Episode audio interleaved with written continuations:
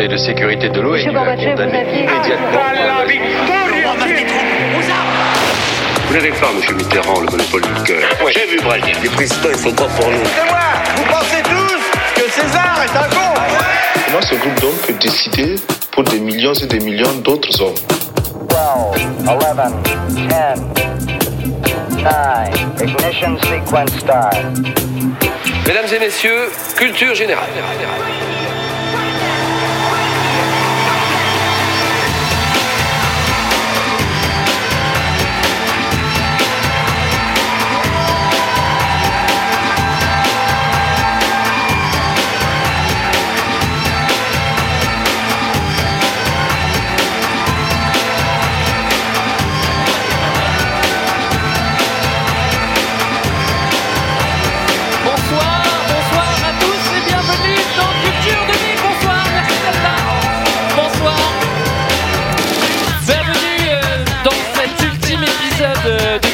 2000 consacré aux années 2000, à la décennie 2000-2010. Et oui, on se devait pour ce dernier épisode euh, de faire un podcast où on, où on pouvait citer le plus de fois le mot 2000. tu le savais, hein Il est bien préparé. Je l'ai bossé celui-là, les autres. Toute l'équipe- Parfait. Toute l'équipe de Culture 2000 est ici, équipe au complet. Euh, on a Marlène qui est là depuis le premier épisode. Applaudissements s'il vous plaît. J'ai l'impression que c'est un tonnerre d'applaudissements ça. Jean-Baptiste est là depuis le début, 2016 aussi. Applaudissements Johan, 2016 également, premier épisode. C'est également. Il n'y a que des tonnerres d'applaudissements. hein, On c'est était jeunes à l'époque, on était jeunes. Léa, saison 3, premier épisode, Jules Ferry. Applaudissements. Jules Ferry. Julie, saison 6 Quoi Applaudissements. Morgane qui est avec nous depuis un petit moment à la com. Et saison 7, 8, non saison 8 pardon, excusez-moi je me trompe, saison 8 et puis euh, voilà la saison 9 qui commence et qui termine aujourd'hui. Bravo Morgane Dernier épisode de Culture 2000, donc on va vous parler de la décennie 2000. Euh, 2010, a priori dans cette salle, tout le monde a connu les années 2000, hein, j'ai l'impression. hein. Non? Oui? Non? Oui? Je m'en doutais. Comptez sur nous, euh, on vous a, vous a réservé quelques surprises, on vous promet du contenu évidemment. Euh, des jeux, ça on fait pas d'habitude, mais là on va en faire, c'est pour ça que vous avez des petites feuilles, vous pouvez trembler déjà un petit peu. Il y aura un petit peu de rire, ça on va essayer, et puis il y aura forcément des larmes parce que c'est le dernier épisode, et c'est comme ça. Et on compte sur vous pour pleurer, hein, voilà. Enfin, ça nous ferait plaisir en tout cas. Un petit tour de table, euh, les massives, euh, pour, euh, pour, pour, pour que vous nous disiez ce que ça vous rappelle les années 2000. Julie, je vais commencer par toi. Oui, bah moi ça me rappelle une esthétique à la fois un peu datée et en même temps qui est complètement dans l'air du temps. L'esthétique des années 2000 pour moi c'est les crop tops, les strass, les baggy, les bandanas, des trucs qui sont complètement à la mode maintenant du coup. Et euh, bah, Britney Spears et Linkin Park qui étaient aussi mes deux grandes grandes passions adolescentes. Toujours très à la mode. Et il faut dire aussi que, en fait, ça c'est un décor, c'est pas une erreur. hein. C'est- notre décor année 2000. Hein. On l'a vachement bossé. Johan, ça t'évoque quoi toi? Et ben moi ça m'évoque mes années massives justement. Ah. Pour moi les années 2000 c'est un peu mes premiers émois euh, altermondialistes, première manif euh, contre Le Pen Ah, au comme ça, tour, toi. etc. Bah, j'étais comme ça. En fait il y a deux, deux années 2000 pour moi. Il y a la première moitié, puis la deuxième moitié je monte à Paris pour mes études et je comprends que porter des colliers en bois euh, jaune, rouge et vert ça se fait pas trop. et donc je rentre dans le rang un petit peu. T'en as pas mis ce soir. Euh, Morgane, qu'est-ce que ça t'évoque toi, les années Euh, 2000 Moi, ce que ça m'évoque euh, de, de manière euh, pas très chic non plus, c'est que mes parents m'ont offert un radio réveil et à tout jamais pour moi les années 2000, c'est total respect, zéro limite. Radio libre, 21h minuit, 10 foulées sur Skyrock. C'est vrai, c'est vrai. Jean-Baptiste Euh, moi, je vais jouer la carte émotion. Les années 2000, c'est la rencontre pour moi avec une grande partie de l'équipe de Culture 2000. C'est Ah. le début d'une grande aventure. Léa Euh, bah moi, pas du tout d'émotion. Ça me rappelle les cheveux en pique, notamment de Johan, mais aussi de ma sœur, Chloé. Et euh, l'arrêt en zigzag, comme ça. Ouais. C'était des bons souvenirs. Notamment de toi Léa. pareil. Notamment, mais c'est vrai. Marlène Bah, j'ai- ça a été un peu dit déjà, hein, mais euh, clairement euh, les premières manifs aussi, Euh, et puis euh, et puis surtout le duo de choc des années 2000, euh, Britney Spears, Christina Aguilera, Ah quoi. oui. Voilà. Donc il va falloir choisir sa team ce soir. Mm. Eh, Peut-être qu'il y en aura une des deux qui sera là ce soir. Je vous dis pas laquelle. On a plein de choses à vous dire, on a plein de choses à faire. Alors je vous propose de vous mettre dans l'ambiance euh, et de partir pour le grand 1. Nouveau millet, nouveau monde mondialisé. Demain, c'est comme ça qu'on se téléphonera, le regard plongé dans son portable. Car grâce à une caméra, on se parlera les yeux dans les yeux, tenue correcte exigée, surtout si votre patron est au bout du fil. Encore au stade du prototype, le téléphone caméra sera prêt dans deux ou trois ans. Il permettra, en toutes circonstances, de se voir et de tout voir, mais ce ne sera pas son seul intérêt. En passant par Internet, on pourra consulter sur le téléphone un plan de ville ou contacter un hôtel, visiter les chambres et faire la réservation si la chambre vous plaît. L'avenir du téléphone, ce sera aussi le commerce électronique. Relié à un ordinateur, il permettra d'entrer dans un magasin virtuel et de dialoguer avec une vendeuse bien réelle. Expérience pilote organisée par France Télécom, le client est à Genève, la vendeuse à Nantes. Pour payer, on passera évidemment par son téléphone. C'est agréable d'entendre des petits extraits comme ça, finalement. Ça paraît un peu loin et en fait, euh, c'est déjà si le loin. futur, C'est déjà le hein. futur. Ils ont, ils faut ont voir pas vu images. venir euh, Candy Crush quand même. Là, Non, ils ont vraiment le truc, ils euh, pas vu venir en effet. Alors vous pensiez proba- probablement qu'on allait commencer euh, notre épisode sur les années 2000 avec le 11 septembre, mais comme c'est notre dernière émission, on veut commencer un petit peu plus cool. Alors on va débuter par la révolution euh, euh, numérique et l'internet. Vous l'avez compris. Il faut dire que c'était pas gagné. En tout cas, euh, moi quand j'entendais euh, mon oncle en 2002 qui disait Internet dans trois ans c'est fini, je pense qu'il l'a pas bien Il vu. disait ce plutôt l'internet, non Oui, oui, oui, c'est ça. Pourquoi c'est ça, D'accord. Alors, euh, a priori, il avait tort. Donc parlons du numérique, euh, les amis. Ouais, et bien justement, ton, ton oncle et toutes les vieilles personnes qui disaient qu'ils allaient sur la toile, et ben oui, ils sont ringards, mais oui, ils ont raison, parce que c'est eux qui ont compris comment fonctionnait ce réseau, ce grand réseau depuis le début des années 90, le 3W, le World Wide Web, et donc ce premier réseau ouvert au grand public qui va connaître un boom exponentiel, 30 millions d'utilisateurs dans le monde en 95, 377 au début des années 2000 et 3 milliards en 2014. Comment ça fonctionne alors? Alors, ce qui est hyper intéressant, c'est qu'il n'y a pas vraiment de relation euh, émetteur-percepteur euh, euh, classique pyramidale, Ah, si vous voulez. Et c'est un fonctionnement en toile. bah, C'est pas, mal- c'est pas bête de dire la toile alors quand même. Exactement. Le web. Mais oui, et, et- et, par- pardon, Internet, c'est un réseau informatique en fait qui s'appuie sur des infrastructures. C'est-à-dire qu'il faut avoir un fournisseur d'accès à Internet. C'est déjà euh, des vieux mots en fait. ouais, le d'accès à Internet. Mais c'est ça complètement pour accéder au réseau mondial. Et un ordinateur pour recevoir l'information chez vous. Et puis il faut un support pour faire transiter euh, l'info euh, de l'un à l'autre jusqu'à chez vous. Donc ça, c'est des câbles sous-marins ou sur la Terre avec des matériaux qui évoluent avec les années. Et surtout, en fait, au départ, euh, on passe par les lignes téléphoniques. On se sert des fréquences. Ça, c'est le bon vieux modem euh, 56K, Ouais. super lent. Et puis ensuite la DSL avec un meilleur débit et on passe par la fibre ensuite qui s'appuie sur la lumière. Et là, ça a un méga débit. Bah, que... ouais, ce qui est important dans ce que vous dites là, c'est qu'en fait, euh, notamment, on a beaucoup l'image, euh, le cloud, euh, l'internet immatériel, etc. Et en fait, dès le départ, c'est des infrastructures hyper lourdes. C'est des millions de kilomètres de câbles sous-marins. C'est euh, des serveurs géants qui sont des espèces de grosses usines. En gros, il y a des disques durs géants. Ça fait peur hein, quand tu vois ça. On voit, on voit, on Ça- voit ça un ciel noir, ouais, ouais. tu vois. Et en vrai, ça consomme énormément d'énergie. Et donc, justement, ton oncle qui devait probablement dire, tu sais, à la fin de ses mails en début des années 2000, merci d'imprimer ce mail plutôt que de le conserver, etc. Non, plutôt merci de ne pas imprimer ce mail. Oui, mais je comptais pas l'imprimer. Hein. Eh ben, en fait, si, il vaut mieux, c'est écologiquement, il vaut mieux imprimer ton mail que le conserver, parce qu'en fait, il est probablement sur plusieurs serveurs, etc. Et ça, c'est hyper énergivore. C'est sûr que de ce que tu avances. Un mail envoyé, Ouais. un mail envoyé Oui. avec une pièce jointe, c'est l'équivalent de une ampoule allumée pendant une heure dans une maison. Alors j'imagine que pour les plus vieux d'entre vous, vous vous rappelez, vous vous rappelez que la D- quand la DSL est arrivée, quelqu'un s'en rappelle ici euh, Le jour où il a eu la DSL, Ouais, il a ouais. cru qu'elle Ah allait. bah ouais, ça allait hyper vite. Et en fait, ça allait pas si vite que ça. Ah oui, mais bon. J'ai un truc hyper important, mais Bah, pas vas-y, trop, Morgane. mais que vous allez pouvoir caler euh, parce que c'est pas si si important que ça.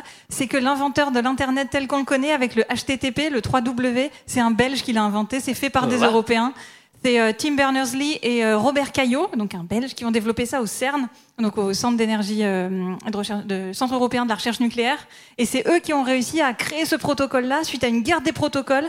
Le nom est classe, mais en fait c'est hyper nul. C'est Ouais, ça fait quand même flipper la guerre des protocoles. ça S'il n'y a pas de sabre laser. Ça a hein, l'air vous assez chiant hein, quand même. C'est C'est globalement des mecs en euh, beige et marron, non, je pense. Oui, c'est ça, c'est vrai aussi excitant qu'un combat Péritel contre HDMI, mais en fait c'est hyper intéressant, c'est ce qui nous permet d'utiliser Internet tel quel avec la révolution euh, grand public de deux produits. D'une part le gars qui a inventé les navigateurs, qui aurait pu s'appeler Furteur, Bon, voilà, ça n'a- pas, été- ça n'a pas été gardé. Et un autre gars qui a inventé les moteurs de recherche. Et ça, c'est quand même une vraie révolution. Alors, on le sait, l'Internet, c'est euh, c'est une révolution qui est comparée euh, parfois à l'imprimerie au XVe siècle. Cinq siècles après, euh, qu'est-ce que qu'est-ce que qu'est-ce que ça transforme euh, dans le monde euh, l'Internet? Eh, Eh ben, ça va transformer surtout les fameuses communications, c'est-à-dire que euh, désormais, alors on était déjà dans un monde où l'information elle était mondialisée. hein, euh, voilà, euh, par exemple, tout le monde était capable de voir sur sa petite télé les hommes aller sur la lune. Mais là, il y a quelque chose qui change, c'est vraiment le temps de la communication qui devient hyper instantané, où vous pouvez bah, justement faire qu'est-ce qu'il disait, un, un appel vidéo. Oui, oui, un appel vidéo Voilà. à une vendeuse, c'est plus simple. Voilà, mais, mais avec une tenue correcte exigée quand même, hein, Mais apparemment. Ce qui est marrant, c'est que dans un premier temps, on l'oublie presque aujourd'hui, mais le premier web qu'on appelait le web 1.0, enfin je crois qu'on l'a appelé comme ça un peu après, c'était surtout euh, en fait un partage d'informations.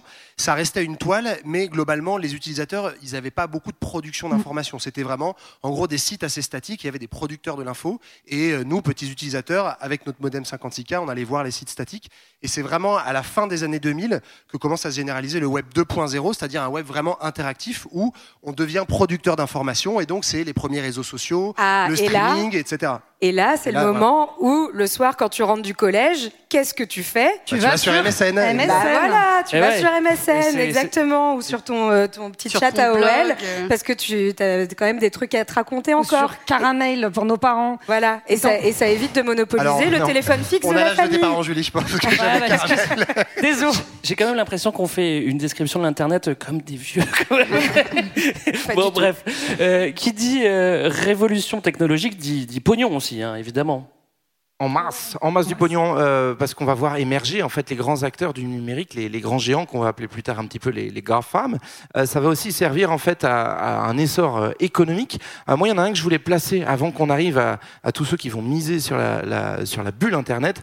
Euh, il y a un autre aspect du numérique qui est quand même le jeu vidéo qui connaît un gros gros, Ah gros essor à ce moment-là, euh, au tournant des années 2000, avec souvenez-vous la PS2, la PlayStation 2 qui arrive en 2000 tout pile. Euh, ça va être en fait euh, une révolution numérique qui va aussi transformer les pratiques de jeu. C'est avec euh, les années 2000 qu'on voit l'essor du e-games et la professionnalisation. Je vois que vous êtes des vieux, que ça vous concerne pas, mais les petits jeunes qui nous écoutent, ils savent de quoi ça parle. Et donc, Counter-Strike Bah notamment, bien sûr, euh, les, les- les- Steam et, et toutes les plateformes qui vont pouvoir aussi commencer à développer du jeu en ligne par la console. Mm. Et donc là encore faire du petit lien. Donc ça, ça fait tout ça, ça fait du pognon. Ça aussi. fait du pognon, c'est ça que tu voulais me Ça dire. fait Ouais, du, c'est ouais, ça. et ben, Mais ça fait massivement, je crois. Massivement du Ouais. pognon, Et exactement. ça fait du pognon et ça fait ce qu'on a appelé la bulle Internet euh, derrière cette expression. En gros, c'est une bulle spé- spéculative. Dès en gros qu'il y a une nouvelle technologie qui se développe, bah, il y a plein de petits boursicoteurs qui arrivent derrière et qui se disent Ok, je vais miser sur. euh, euh, alors, Free, ça n'existait pas à l'époque, mais Ah, Club AOL. Internet, par exemple. Club Internet, AOL, etc. Bon, euh, Microsoft était déjà évidemment présent, etc. Et en fait, donc les valeurs boursières de, euh, on n'appelait pas encore ça les GAFAM, mais des grosses euh, boîtes du web euh, ont commencé à monter, monter, monter d'un seul coup. Et ça, ça s'est effondré au début des années 2000. Et d'ailleurs, on en reparlera tout à l'heure, mais ça explique, c'est les premiers prémices en fait de la future crise de 2008, parce que tout l'argent en fait qui s'effondre sur Internet, il va falloir l'investir ailleurs. On verra, ce sera dans l'immobilier. Ah, mais ah. voilà. Mais la bulle Internet, c'est pas à confondre avec le bug de l'an 2000, qui est un autre truc sur lequel on a un peu déliré à l'époque, mais c'était un. C'était bien ça. Moi, j'avais peur. Ouais, moi aussi j'avais grave peur, tu vois. Bon, j'avais 9 ans, moi, donc je j'avais pas conscience que c'était. Bah oui, c'était la fin du monde, quoi. J'avais grave peur. C'est la fin. Donc en fait, le bug de l'an 2000, c'est pas vraiment un bug, c'est plutôt un problème de conception qui fait que les ordinateurs n'étaient pas programmés pour passer les dates, euh, les, les dates des logiciels à 2000. Et donc, donc en fait, on, on est passé en 1900 pour tous les programmes informatiques, les logiciels, etc. Voilà, c'est un petit bug euh, pas très grave, mais ça a quand même coûté euh, un pognon de dingue, comme dirait l'autre, mmh. pour, euh, bah, pour, ré- pour réparer le bug. L'autre qui avait quoi. 9 ans aussi à Ouais. l'époque. d'ailleurs. À peine plus, je J'imagine- crois. J'imagine les, les gens de chez Microsoft le, le, le, le soir du 31 qui devaient être là au bureau et je, je compatis avec eux. Voilà. Euh, ce qui attire aussi un petit peu l'attention euh, aujourd'hui, c'est qu'on parle beaucoup de la trop grande place des, des, des réseaux et du numérique dans nos vies.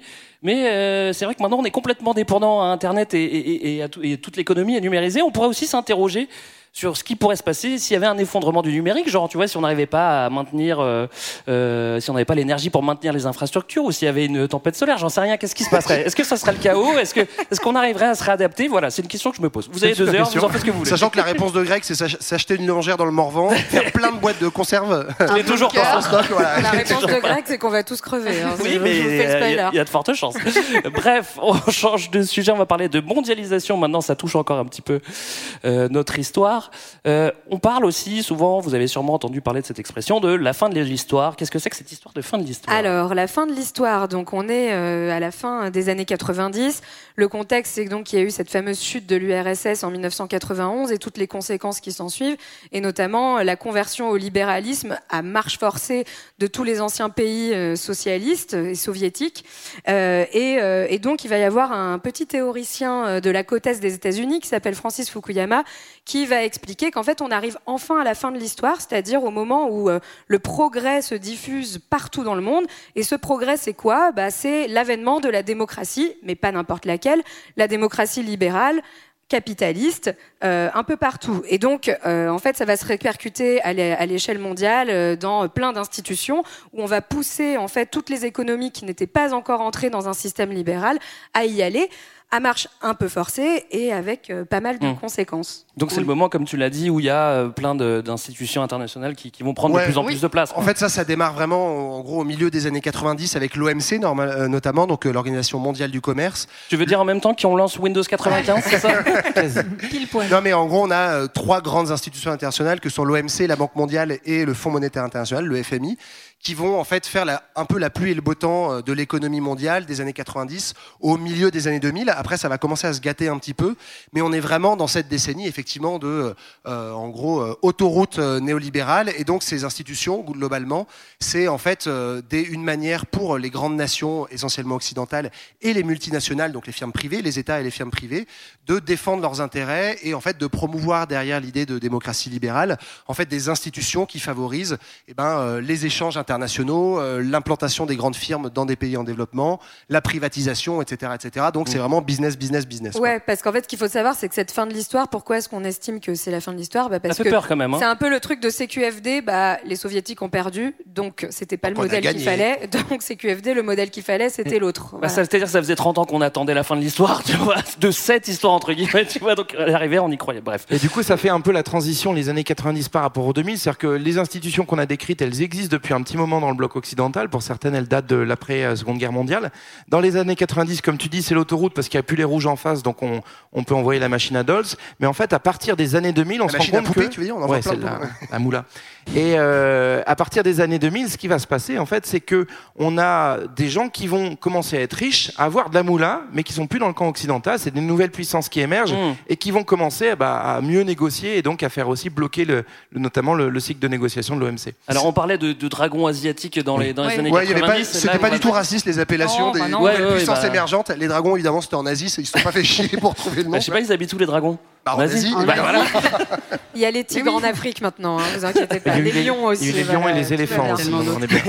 Mais du coup, après les dragons asiatiques des années 90, on en a d'autres qui arrivent et on en parle encore aujourd'hui. Par exemple, les BRICS. Oui, Oui, les, BRICS, les BRICS, c'est pas c'est pas la banque, la BRICS, mais c'est les BRICS, c'est le Ouais. Brésil, c'est la Chine, la Russie, euh, l'Inde et l'Afrique du Sud, qui ont également dans le siège de- des dragons. Là, alors là, on n'a pas de petit animal raciste pour les dé- pour les désigner, mais même même processus en fait, même modèle de grosse grosse croissance économique, intégration au marché financier euh, mondialisé. Euh, c'est des pays qui sont énormes, ça représente euh, plus de 40% de la population mondiale. Euh, paradoxalement, en fait, ils pèsent peu dans les décisions euh, internationales. Par exemple, ils ont 10% des droits de vote au FMI. Mm. Donc, qu'est-ce qu'ils vont faire, ces BRICS? La gueule, ils font la gueule. la gueule. Principalement, ouais. Et ils vont Il y s'associer. en a qui la font encore un peu aujourd'hui. Ils vont s'associer, c'est logique. En 2009, ils vont se, se mettre ensemble et faire des BRICS. Mais la- la- Très bonne conclusion. Je pense qu'on peut s'arrêter.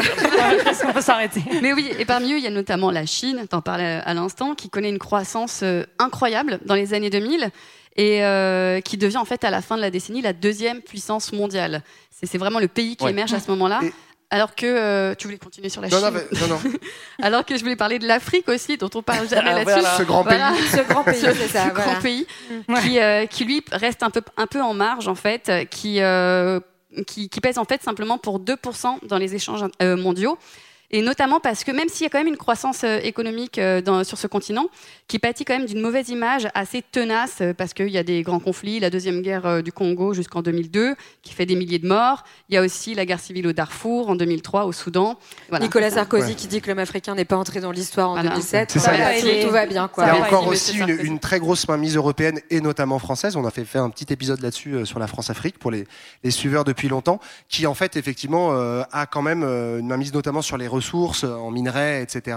Qui fait que euh, ce qu'on a appelé les BRICS, les autres grosses puissances qui sont aussi des gros pays, les hydrocarbures en Russie, euh, également au Brésil, etc. En fait, bah, l'Afrique peut pas bénéficier de ça et reste en marge encore aujourd'hui des Bah, échanges Il y internationaux. a quand même un petit paradoxe des années 2000 pour, euh, pour ce qui est de l'Afrique, c'est que par exemple, sur toute la décennie, les, euh, parmi les 10 pays qui connaissent le taux de croissance le plus élevé, il y en a 6 qui sont africains. Alors le taux de croissance, il, il montre aussi l'am- l'ampleur du décollage, en fait, d'où on part. Mais la plupart de ces pays africains qui vont décoller, ce sont ceux qui justement ont une manne pétrolière dont tu parlais. Donc il y a le Nigeria, il y a euh, l'Angola, qui est number one, le, le Tchad, euh, il y a le Mozambique qui a de l'aluminium. Enfin bref, il y a des États qui vont commencer à émerger là où un il n'y a pas les. Français, hein, Voilà. globalement. Mais globalement, ce qu'on va voir, et la tension, on le retrouvera un petit peu plus tard, euh, c'est que la manne qui va émerger, elle va être assez peu redistribuée parce qu'on va être sur une logique assez libérale, justement, euh, Mm. le FMI étant à la baguette pour euh, faire en sorte qu'on redistribue pas trop aux pauvres dans les hôpitaux. Oui, d'autant que le FMI, c'est aussi un petit peu l'âge d'or euh, de tout ce qui est euh, politique d'ajustement structurel euh, qui sont mis en place par les institutions dont on a parlé, qui, en gros, euh, forcent euh, à une grosse, grosse libéralisation euh, de ces pays qui ont un petit peu besoin de, bah, de fonds. Quoi. Donc, c'est en gros, on vous file de la thune, mais en échange, vous mettez en place des politiques économiques ultra-libérales, vous vous mettez sur les marchés financiers, etc. Donc, ils sont un petit peu tenus par ça, espèce, espèce de pacte avec le diable un peu. On va euh, quitter l'Afrique, on va maintenant aller euh, en Europe, euh, vers le vieux continent. Ce serait quoi notre animal à nous en Europe là? Ouais, je ne sais pas. La belette, Le- ragondin. Le salamandre. le marcassin. salamandre. Le marcassin, ouais. Ça fait euh, déjà quelques décennies qu'on parle de construction euh, européenne, mais là, ça commence à prendre euh, un petit peu plus forme dans les, dans les années 2000, notamment avec l'euro. C'est c'est symbolique et c'est vrai que ça a vraiment changé nos vies. Moi, j'estime que je fais partie de la génération euro, Erasmus, Ryanair, parce qu'on on a eu, on a eu les, on, a voyagé facilement à l'étranger, on, payait en euros. Et des euros, toi Ouais, j'avais des euros, j'avais plein d'euros, voilà. Est-ce que vous aviez aussi les conversions en cours de maths 1 euro égale 6,55 957. Et à ce qui paraît, il y a une grosse inflation sur la barrette de shit. Alors moi, j'en sais rien, tu vois. mais elle est passée de 100 francs à 20 euros, alors que ça aurait dû être 15 euros si vous faites le calcul. Bon, après, moi, je m'en fiche. Ah, t'es euh, voilà.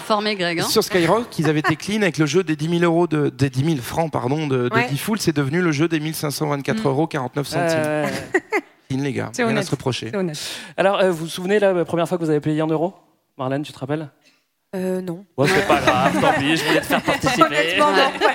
Si, tu sais, on a vu des petits sachets, vous avez peut-être eu ça? Ils, vendaient des petits sachets des pièces dedans, enfin je sais pas comment ça se passait, on allait à Ah oui, oui, où t'avais euh, bah, 15 euros, non Ouais, un truc comme ça. Mais ils te vendaient 40 balles, c'est normal. Moi, je me souviens surtout qu'il fallait aller rendre ses francs. Ouais. Oui, Ouais, c'est ça, la fallait rendre tes tristesse. francs. ouais. Ouais, ouais. Mais alors, au-delà de l'aspect euh, symbolique, quand même, Pardon, euh, oui, excuse-nous. C'est bien. Eh ben, on n'est pas là pour Pardon, rigoler. hein. voilà, c'est ça. Non, mais c'est euh, c'est aussi en fait une manière d'unifier, euh, évidemment, économiquement d'abord euh, ce qu'on appelle la zone euro, donc une, la plus grande partie de l'Union européenne. Et l'idée derrière d'avoir une monnaie, c'est en fait aussi d'avoir une seule politique économique, une banque centrale, qui est la Banque centrale européenne, et qui va décider en fait en orientant les taux d'intérêt, euh, de faire monter, baisser l'inflation, etc. Et donc l'idée là aussi, c'est un peu la même chose que ce qu'on disait sur les institutions internationales, c'est d'arriver en fait à euh, faciliter les échanges économiques, en fait maximiser les échanges. Donc on est sur une construction de l'Union- européenne qui est d'abord financière et marchande, quoi. Ouais, Et, pour, et pour y adhérer, il faut répondre quand même oui, à certains critères, de encourager, ta- comme tu disais, la, la baisse des, des déficits, etc. Et en gros, économiquement, il faut être irréprocha- irréprochable, sinon vous jartez. Ou alors faut magouiller, mais ça c'est une autre histoire. Un petit peu plus tard. Ouais. C'est- une Europe qui s'agrandit aussi. euh, C'est ouais, une. Europe qui s'agrandit. Bah, on est encore finalement dans le l'après euh, l'après URSS, hein, euh, mine de rien. Il faut justement intégrer au maximum les anciens pays du bloc de l'Est. Et donc euh, petit à petit, bah, l'idée c'est de les ramener vers le giron euh, européen aussi, et donc d'agrandir euh, ce, ce marché commun. Euh, donc voilà, en 2004, on a notamment l'entrée de, de 10 nouveaux pays les États baltes, alors la Tchéquie, on, on La est d'accord. Redis la On- Tchéquie, moi, On dit de nouveau la Tchéquie, c'est ça Ah ouais, Parce que j'ai l'impression d'avoir 75 ans maintenant quand je dis Si, ça. c'est le nom officiel qu'ils ont demandé à ce que ce soit Voilà. le nom officiel. Ah. La C'est compliqué. Hein. C'est les vieux qui ont pris le pouvoir en Tchéquie. c'est ça. La Hongrie, la Pologne, la Slovaquie, la Slovénie, Chypre, Malte, et puis en 2007, la Bulgarie et la Roumanie. Donc euh, voilà, on, s'agrandit, on s'agrandit, on s'agrandit, euh, et encore une fois pour former un bloc de plus Ouais. en plus important. Moi, au moment de l'intégration de la Roumanie, sur le plan, j'avais marqué extrait Dragostea Dintei, parce que pour moi, c'est ça la- l'entrée de la Roumanie. C'est aussi les années 2000 et je suis hyper déçu que t'aies pas mis la chanson. Peut-être qu'on l'aura en musique de fin, qui sait, qui sait. J'ai cru que c'était un politicien, moi, j'avais pas capté que Mais c'était la non, chanson. Nouma Noumaillé, quoi. T'es trop jeune. Je sais qui celui-là. Demande à tes parents, ils devaient écouter ça. Non mais je l'ai maintenant, je l'ai, c'est bon. Euh, c'est une Europe euh, qui vote aussi, euh, parce qu'on Oui, vote bah- en Europe, on est comme ça, ouais. En vote, fait, mais on comme, s'en tape, hein. comme l'Europe s'élargit, du coup, il faut se donner des nouvelles règles pour fonctionner à bientôt une trentaine. Et donc, du coup, il y a des petits malins qui se disent, bah tiens, on va essayer de se donner une constitution pour euh, essayer vraiment de d'avancer dans l'intégration, c'est-à-dire avoir toujours plus de règles communes. Et euh, ceux qui rédigent la, la constitution, et notamment notre regretté Valéry Giscard d'Estaing, euh, vont y mettre ouais. un petit peu de dose libérale dedans, et notamment entériner d'un point de vue constitutionnel des principes qui sont en fait de l'ordre de la politique ouais. monétaire, de la politique monétaire. Oui, c'est ça. Euh, des T'as grands voté principes pour libéraux. non? Hein Et donc, et donc, du coup, bah, ça va un peu crisper. À la fois, ça va crisper euh, les souverainistes, ceux qui veulent que chaque pays reste indépendant, et notamment la grande France. Et puis, ça va aussi crisper les anti-libéraux. On va en parler un petit peu tout à l'heure, qui se disent, bah, en fait, si on a un texte comme ça, après, on est bloqué à suivre une politique monétaire libérale rigoureuse. Euh, donc, du coup, ça fait beaucoup d'opposition. Et dans certains pays, comme la France, aussi les Pays-Bas, on met au référendum, euh, on met la question au référendum, et le référendum dit non.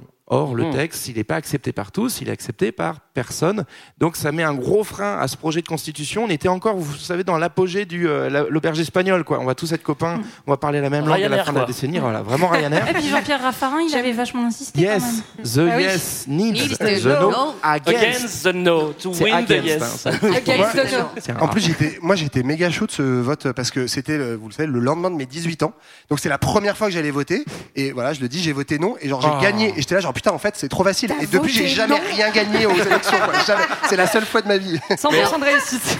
Et en fait, t'as pas vraiment gagné, Ouais. puisque Non, en fait, j'ai pas vraiment gagné, mais j'étais, j'étais, j'ai cru que Sarko j'avais gagné. arrive de quelques années plus tard, deux ans plus tard, et finalement, euh, il signe le, le texte euh, euh, qui n'a pas été accepté au vote Oui. Bah, populaire. ça, a plus ça a une été finalement constitution, mais- passé. Voilà. euh, ouais, voilà. Donc ça aggrave le divorce avec les peuples européens. L'Union Ouais. européenne, les peuples européens ne s'entendent plus vraiment. On l'a cité, le traité Le traité de Lisbonne. Voilà. Lisbonne. Euh, les années 2000, c'est aussi euh, des révolutions dans certains pays de l'ex-URSS. Oui. Euh, D'ailleurs, à l'origi- à l'origine des, des- des conflits qu'on qu'on connaît aujourd'hui, on appelle ça les révolutions de couleur. Est-ce qu'on peut en parler? Mais oui. Ouais, bah, Pourquoi? Pourquoi de couleur Je ne sais pas, Léa. parce que c'est plutôt des fleurs en plus. Il y a la révolution Ouais. des roses, en, des roses, comme on dit chez moi, en Géorgie, en 2003. à 7, donc. À 7, ouais, ouais, la révolution des roses à 7. En fait, c'est toujours un peu le même, euh, le même processus. En gros, euh, c'est des, grosses- des grosses manifs qui sont organisées souvent à la suite d'élections euh, législatives ou présidentielles qui sont contestées parce qu'on suspecte, ou on est même un peu sûr, qu'il y a eu euh, de la fraude. Ouais, ou parce que Oui, c'est les mêmes sûr. mecs depuis 1991 Voilà, aussi ça fait parfois. un hein, petit c'est- moment qu'ils sont là. Donc bon. Euh, c'est toujours des révoltes plus ou moins pacifiques con- contre des régimes du coup pro-russes.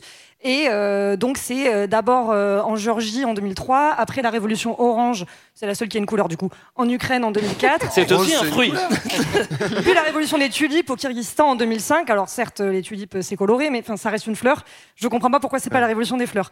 Mais Bon, on- on va- voilà, en Parce gros, que l'orange n'est pas une fleur. il y a un petit débat sur est-ce que c'est un réel vent démocratique? Et de fait ce sont des véritables soulèvements populaires euh, tout à fait euh, légitimes et à la fois il y a aussi un très fort euh, appui un peu intéressé euh, des ONG, des médias et des régimes occidentaux qui y trouvent un petit peu leur compte, tant et si bien que par exemple le, le pouvoir russe voit ça complètement comme euh, une espèce de théorie du complot où pour eux c'est les Américains qui ont lancé, euh, Bah, qui ont lancé ces Mais révolutions. on va- on en Parce est, qu'il hein. faut le dire aussi, ouais. Enfin, la CIA va, en l'occurrence, Oui. vraiment financer euh, Beaucoup de beaucoup, pouces. de, beaucoup justement de médias indépendants, d'opposition, euh, de, enfin, d'opposition dans ces pays-là, d'ONG, euh, qui sont euh, par ailleurs, enfin, légitimes à exister. Mais voilà, il y a quelque chose qui se joue à l'échelle mondiale aussi, euh, politiquement au moment de ces révolutions, et on en voit la continuation aujourd'hui. hein. je veux dire, la révolution orange en Ukraine, elle a lieu euh, à ce moment-là, donc en 2004, et c'est déjà, euh, en fait, c'est à ce moment-là que naît cette revendication de faire partie de l'OTAN, notamment,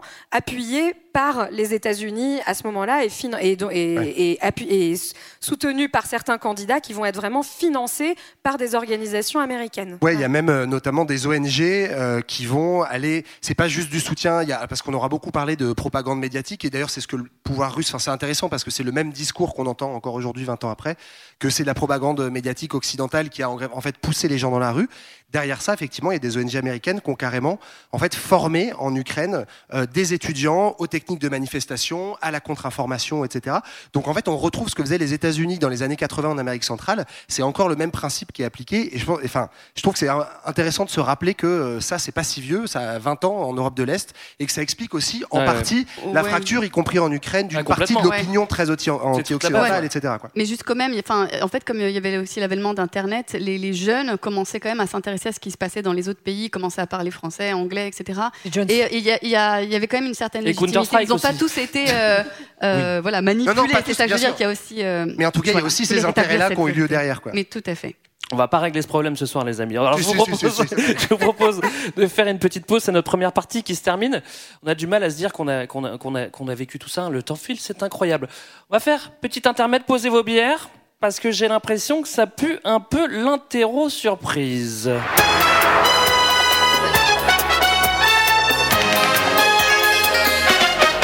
Et oui, bonsoir cher public et bienvenue pour notre premier grand jeu. Premier car notre soirée va être ponctuée de quatre manches ludiques qui vont vous faire passer un authentique bon moment. Ça fait 8 ans qu'on vous promet de gagner le trivial poursuite. On est parti pour Là, ce c'est soir. le moment de JB, hein, vraiment. Enfin, on peut jouer. Il a toujours rêvé de faire ça. Alors, vous avez vu sur vos petites sur vos petits sièges des feuilles, des grilles de réponses. Et comme vous êtes des très bons élèves dans le public, je vous le dis, les auditeurs, ils sont des très très très bons élèves. Ils ont déjà pris leurs feuilles. Je vais vous inviter à les poser tout de suite, immédiatement, euh, par terre à côté de vous. Vous ne les regardez même pas. Ok, très bien. Euh, mais évidemment, elles vont vous servir pendant chacune des quatre manches.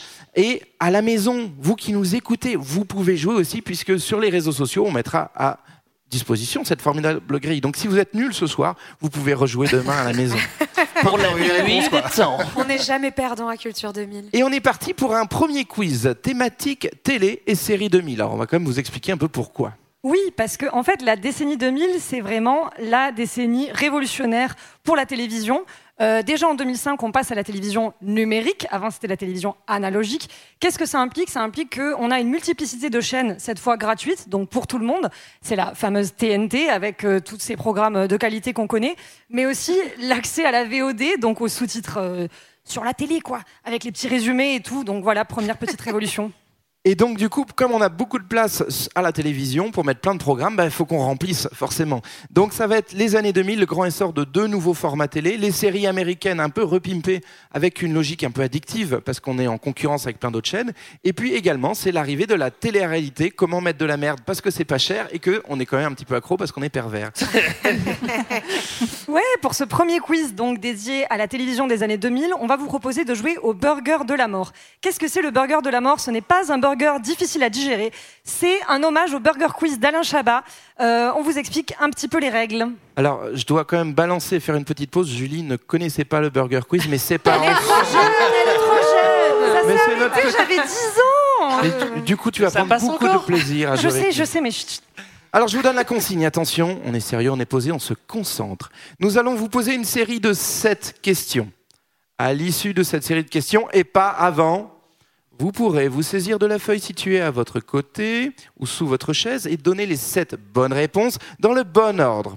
Est-ce que c'est clair pour tout le monde? Ah, J'aime trop là, t'as le ton du prof qui Eh oui. ressort direct quoi. Ça fait un peu flipper. Est-ce que c'est clair répond ou pas pas aux questions ce soir. Hein, pouvez deviner aisément qui est prof dans J'ai fait euh, que des DS aujourd'hui pour m'entraîner, là, ils ont, ils ont bien morflé.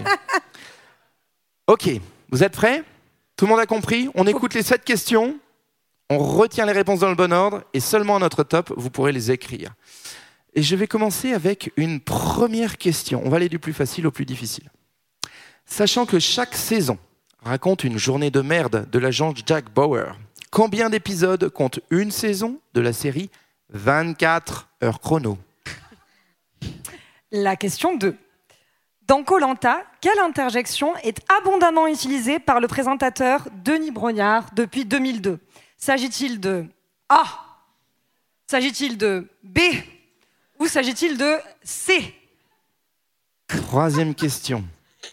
Quelle animatrice popularise le verbe maroufler et les stickers muraux à partir de 2006 sur M6 Question 4. Quel personnage de la série Desperate Housewives vous évoque un petit peu un plateau de fromage? On laisse une petite seconde de respiration. Vous avez toujours vos réponses. Question 5. Ça se corse. Et attention, aucun indice sur la scène.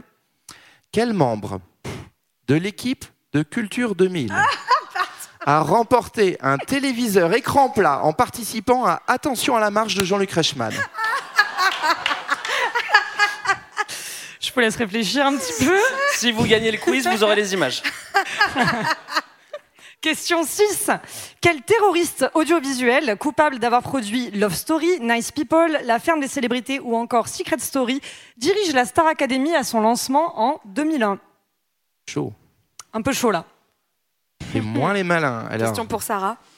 Et la dernière question. Quel est le premier stand-upper à se produire sur la scène du Jamel Comedy Club? Attention, on parle de l'émission 1 de la saison 1 en 2006.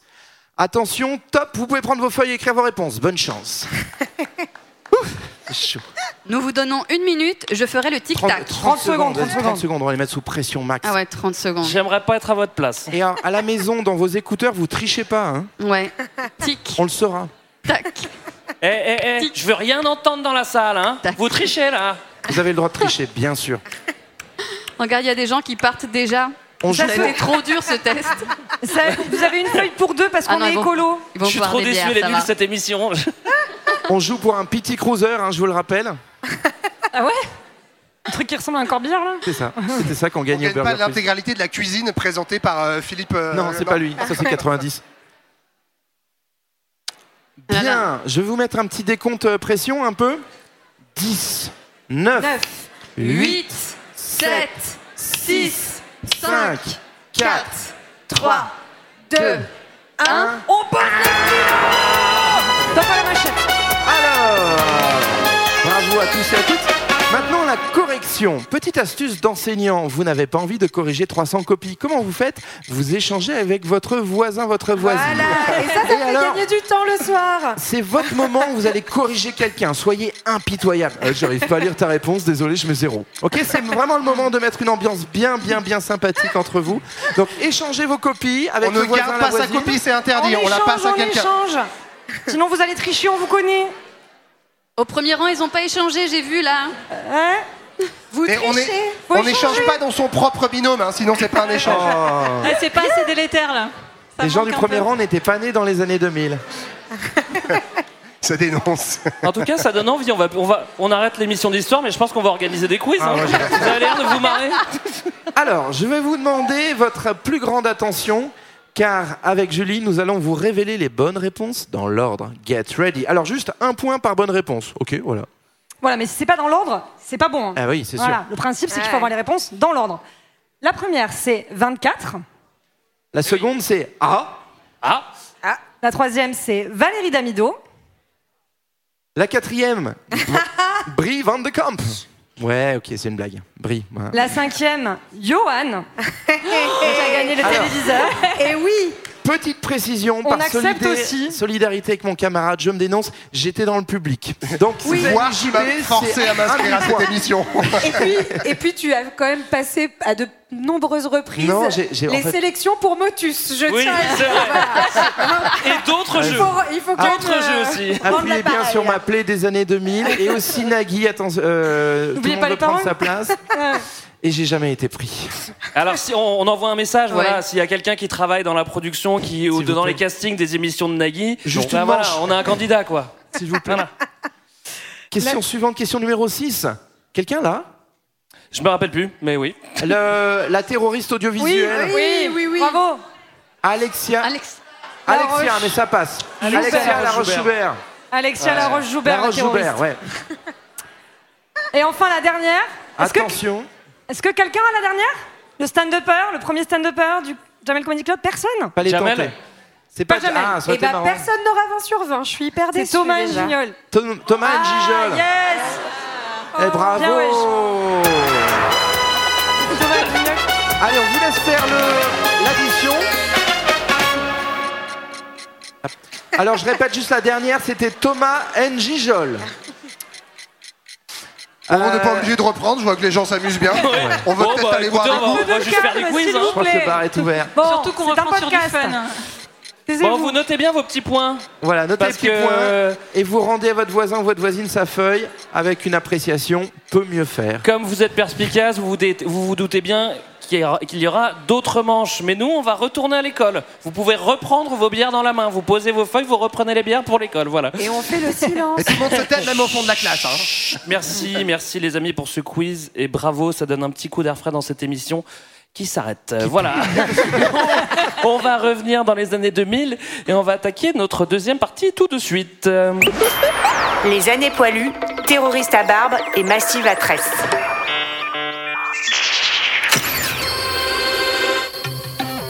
L'Amérique frappée au cœur, le monde occidental déstabilisé, c'est une opération euh, d'une ampleur inouïe qui a touché les États-Unis. Deux avions détournés par des kamikazes ont détruit les tours géantes du World Trade Center à New York. Les bâtiments se sont effondrés. Un peu plus tard, un troisième avion suicide s'est écrasé sur le Pentagone, siège des armées américaines. La Maison Blanche et tous les bâtiments publics ont été évacués. Aéroports et frontières fermées. Les États-Unis sont ce soir coupés du monde. Euh, Partout ailleurs, les bourses s'effondrent. En France, le plan Vigipirate est réactivé. À Bruxelles, les locaux de l'OTAN évacués. Pas de revendication. Euh, montrer du doigt les talibans condamnent la violence, mais c'est vers Oussama Ben Laden que se tournent tous les regards. Voilà, c'est pas que Julien Lepers les années 2000, c'est aussi, c'est aussi la guerre. Enfin, la guerre, les attentats. Euh, le suspense allait pas pouvoir durer beaucoup plus longtemps, forcément. On allait vous parler du 11 septembre, pas celui de Pinochet, celui des Tours Jumelles. Euh, vous avez des souvenirs de ce jour-là ou pas, vous? Ah bah oui. Ouais. Ouais, je pense que tout le monde peut se souvenir à peu près où il était au Bah, moment sauf sérieux. Julie, elle était pas née Non, encore. même moi, je m'en rappelle, c'est te dire. Moi, j'étais rentré du collège un peu plus tôt. Ouais. Et euh, bah, je voulais profiter, ma maman était pas là, donc je me mets la télé, je sors mon bon goûter, je vais m'enchaîner. euh, Prêt pour pouvais regarder. Code Lisa Ouais, c'est ça, je pense. Ou alors des clips, je sais pas trop. Et là, en fait, bah, sur toutes les chaînes, t'as le même film, donc un peu Ah, pas déception. terrible. Et euh, j'appelle ma maman pour lui dire que vous devriez ouvrir- allumer la télé là, là où elle est. Et euh, oui, je vous vois, ma maman. Et, euh, et en fait, elle a cru que c'était aussi un film, donc ça n'a pas Ouais. trop pris. Sur le moment, elle a dit oh c'est nul ton truc, et elle a raccroché. Déjà vu quoi. Bon ok. C'est vrai que c'est quand même l'image la plus la plus connue du, du 20e 21e siècle. Enfin, en tout cas pour l'instant, il peut se passer encore des choses. Bah, il y a ce soir. Oui, il y a ce soir, avec ce soir, avec ce soir. Et puis avec euh, attention à la marche de, de- des années 2000 quoi. Mais c'est tout quoi. Alors parlons donc de ce 11 septembre. Ben, en vrai, c'est c'est pas évident de parler d'un événement qui est aussi connu, aussi relaté, donc on va pas vous faire Et puis qui a le pas vraiment détail, existé, etc. parce qu'on va vous le révéler ce soir, en fait. Mais voilà, en tout cas, donc le- le- l'extrait résume bien. Euh, Il y a un état de sidération euh, vraiment euh, dans le monde occidental, mais en fait dans le monde entier.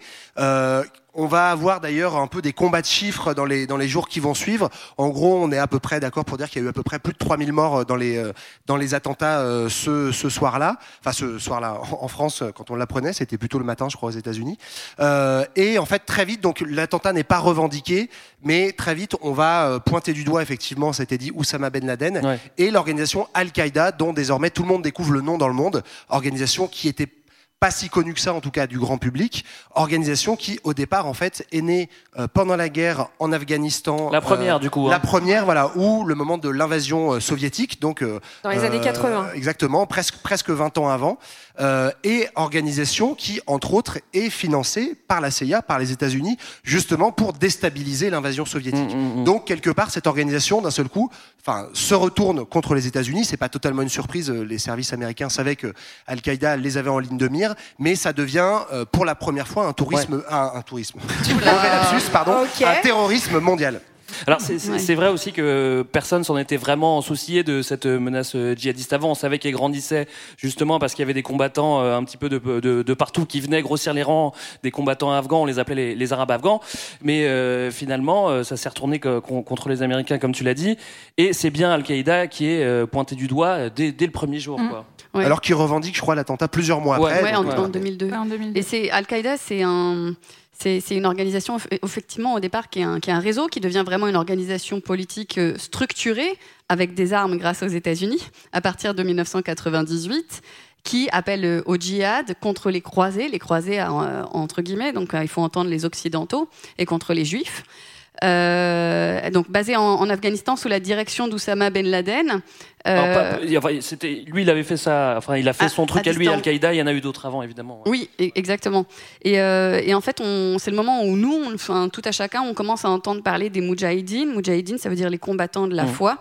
euh, qui sont euh, formés justement euh, par Al-Qaïda. Bon, il y en a aussi un peu ailleurs, mais bon, Al-Qaïda Ouais. vraiment euh, promeut ça. Et la grosse différence qui va créer aussi un peu de confusion, c'est que les Moudjahidines, ça existait depuis longtemps, mais souvent, en fait, dans le monde arabe, dans beaucoup d'endroits, c'était euh, de, euh, aussi des combattants de libération nationale, en fait. Ouais. Donc, c'était euh, des combattants contre des Occidentaux, mais euh, localisés. Et c'est la première fois que les Moudjahidines deviennent, voilà, contre les croisés, les Juifs Mhm. et l'État d'Israël, euh, en fait, des combattants qui veulent combattre le, dans le monde entier, donc qui frappent sur le sol américain. Donc dix ans après la fin de la première guerre d'Afghanistan contre l'URSS, c'est rebelote. Euh, bah voilà, dix ans après, c'est la deuxième guerre, mais cette fois-ci, c'est les GI qui débarquent. C'est on est vraiment soviétiques. Quelques semaines après l'attentat, où du coup une grande coalition internationale, parce qu'il y a un enjeu de se montrer solidaire avec les États-Unis, qui attaque l'Afghanistan, officiellement toujours avec le même discours. C'est aussi qui est intéressant dans toutes les attaques menées par les États-Unis. On est toujours dans une guerre de libération. Certes, on va se venger, mais on va aussi libérer le peuple, le peuple afghan du régime Ah, taliban. on fait les deux d'un coup, c'est plus simple, quoi. Voilà, ouais, une petite, une petite histoire. Sachant là aussi plein d'amalgames que les talibans, c'est pas Al-Qaïda, c'est autre chose. Simplement, c'est un régime euh, assez, enfin très rigoriste qui est revenu au pouvoir depuis et qui du coup en fait héberge euh, euh, Oussama Ben Laden et les camps d'entraînement d'Al-Qaïda. Donc c'est eux qui sont visés euh, directement, quoi, l'État, l'État taliban. Le régime tombe? Assez vite, non Ouais, au bout de quelques mois. Et euh, il y a Donc, un gagné Ils ont, On alors ils n'ont pas vraiment gagné. Il y a un gouvernement provisoire qui est mis en place, une élection euh, d'un gouvernement, en, en- une autre élection en 2004, mais en fait elle est chapeautée, euh, enfin elle est sous le contrôle américain et elle a une légitimité qui est vraiment très faible. Et en fait le le, le- le conflit s'enlise. En fait les, ça va durer pendant 20 ans tout simplement. Mhm. et il y a des guérillas de, de groupes talibans qui vont se mettre en place sur tout le territoire et aussi sur le Pakistan voisin. Euh, et eux ils vont massivement massivement recruter pendant 20 ans au nom de la lutte contre l'impérialisme américain qui est installé en fait Ouais. dans leur pays quoi. Et ce qui était un peu le plan de, de Ben Laden à la base, en fait, c'est-à-dire Mm. que attirer les Américains dans une guerre ingagnable. On sait déjà que l'Afghanistan, en fait, c'est impossible à gagner. C'est un territoire hyper divisé, fracturé. On est en pleine zone de montagne, Euh, et, les so- soviétiques avaient, en fait, déjà cassé les dents déjà, quoi. Donc, du coup, attirer l'armée américaine là-dedans dans une guerre qui va les rendre impopulaires, et nécessairement, c'est ce qui se passe, puisque, Mm. bah, à vouloir tenir un pays, on fait des bombardements et les bombes, elles tombent pas toujours au bon endroit, toutes chirurgicales Ouais. qu'elles soient. Après l'Afghanistan, l'administration Bush en profite Ouais. et elle va se diriger vers l'Irak. Oui, bah là, euh, donc c'est en fait, euh, donc, euh, enfin, cette idée, c'est que, enfin, c'est l'idée de la guerre contre le terrorisme à l'échelle mondiale. hein. Donc en fait, c'est un peu un, un vieux discours de Reagan qui est remis au goût du jour par Bush Junior. Donc avec cette idée qu'il faut que les États-Unis aillent s'étendre et aillent convertir en fait le reste du monde à ce fameux modèle de la démocratie libérale et euh, quitte à le faire par la guerre.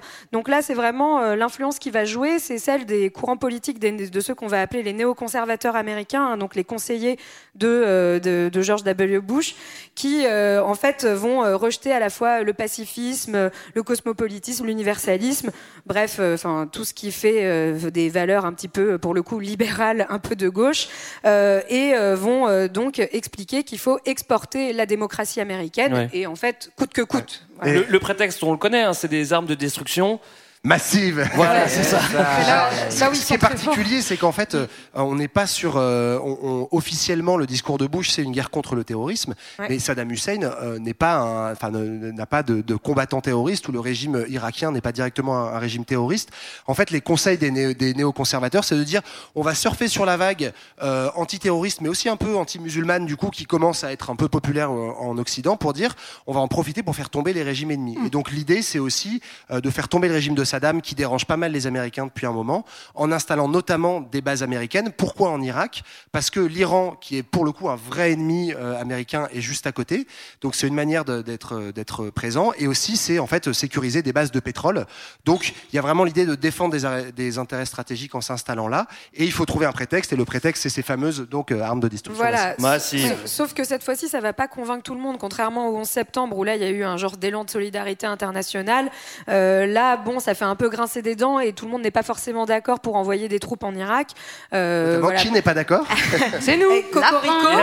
Il y en a- un qui va avoir son quart d'heure de gloire. Donc c'est le, le fameux discours de Villepin euh, à l'Assemblée générale de l'ONU, euh, voilà, qui va euh, s'opposer euh, à la guerre. Moi perso, c'est ma première manifestation, celle de, euh, celle contre de contre la guerre en Irak, ouais, de soutien à de Villepin. C'est- là que je me suis révélée politiquement. Ah ouais. voilà. Et ça m'a toujours marqué. Euh, Bref, mais, euh, mais donc en tout cas, euh, finalement, tout le monde ne va pas y aller cette fois-ci. Euh, et donc euh, l'image des États-Unis commence un petit peu à s'écorner. euh, Ah, à ce notamment parce qu'ils n'ont pas l'aval de l'ONU, alors que pour l'Afghanistan, ils ont eu le, en gros le tampon ONU. Donc, si tu as le tampon ONU, c'est bon. En gros, la communauté in- internationale estime que c'est légitime.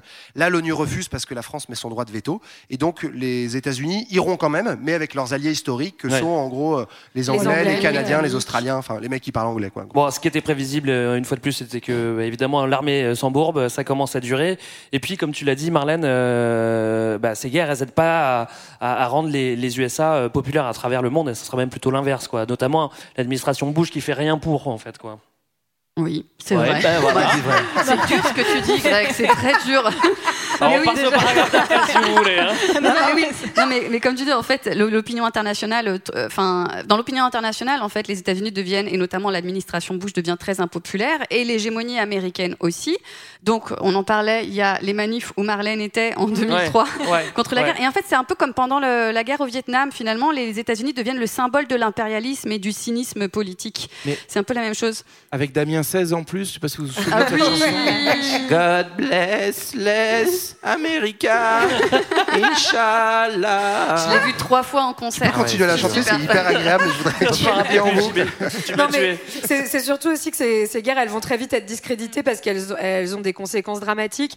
En Irak, enfin, ça va être vraiment l'effondrement de l'État puisqu'on se retrouve avec un État divisé, donc avec le nord qui est kurde, le centre qui est sunnite, le sud qui est chiite, et ça va donner lieu à un conflit absolument euh, énorme et, que les Américains n'arrivent plus du tout à, à maîtriser, à contrôler.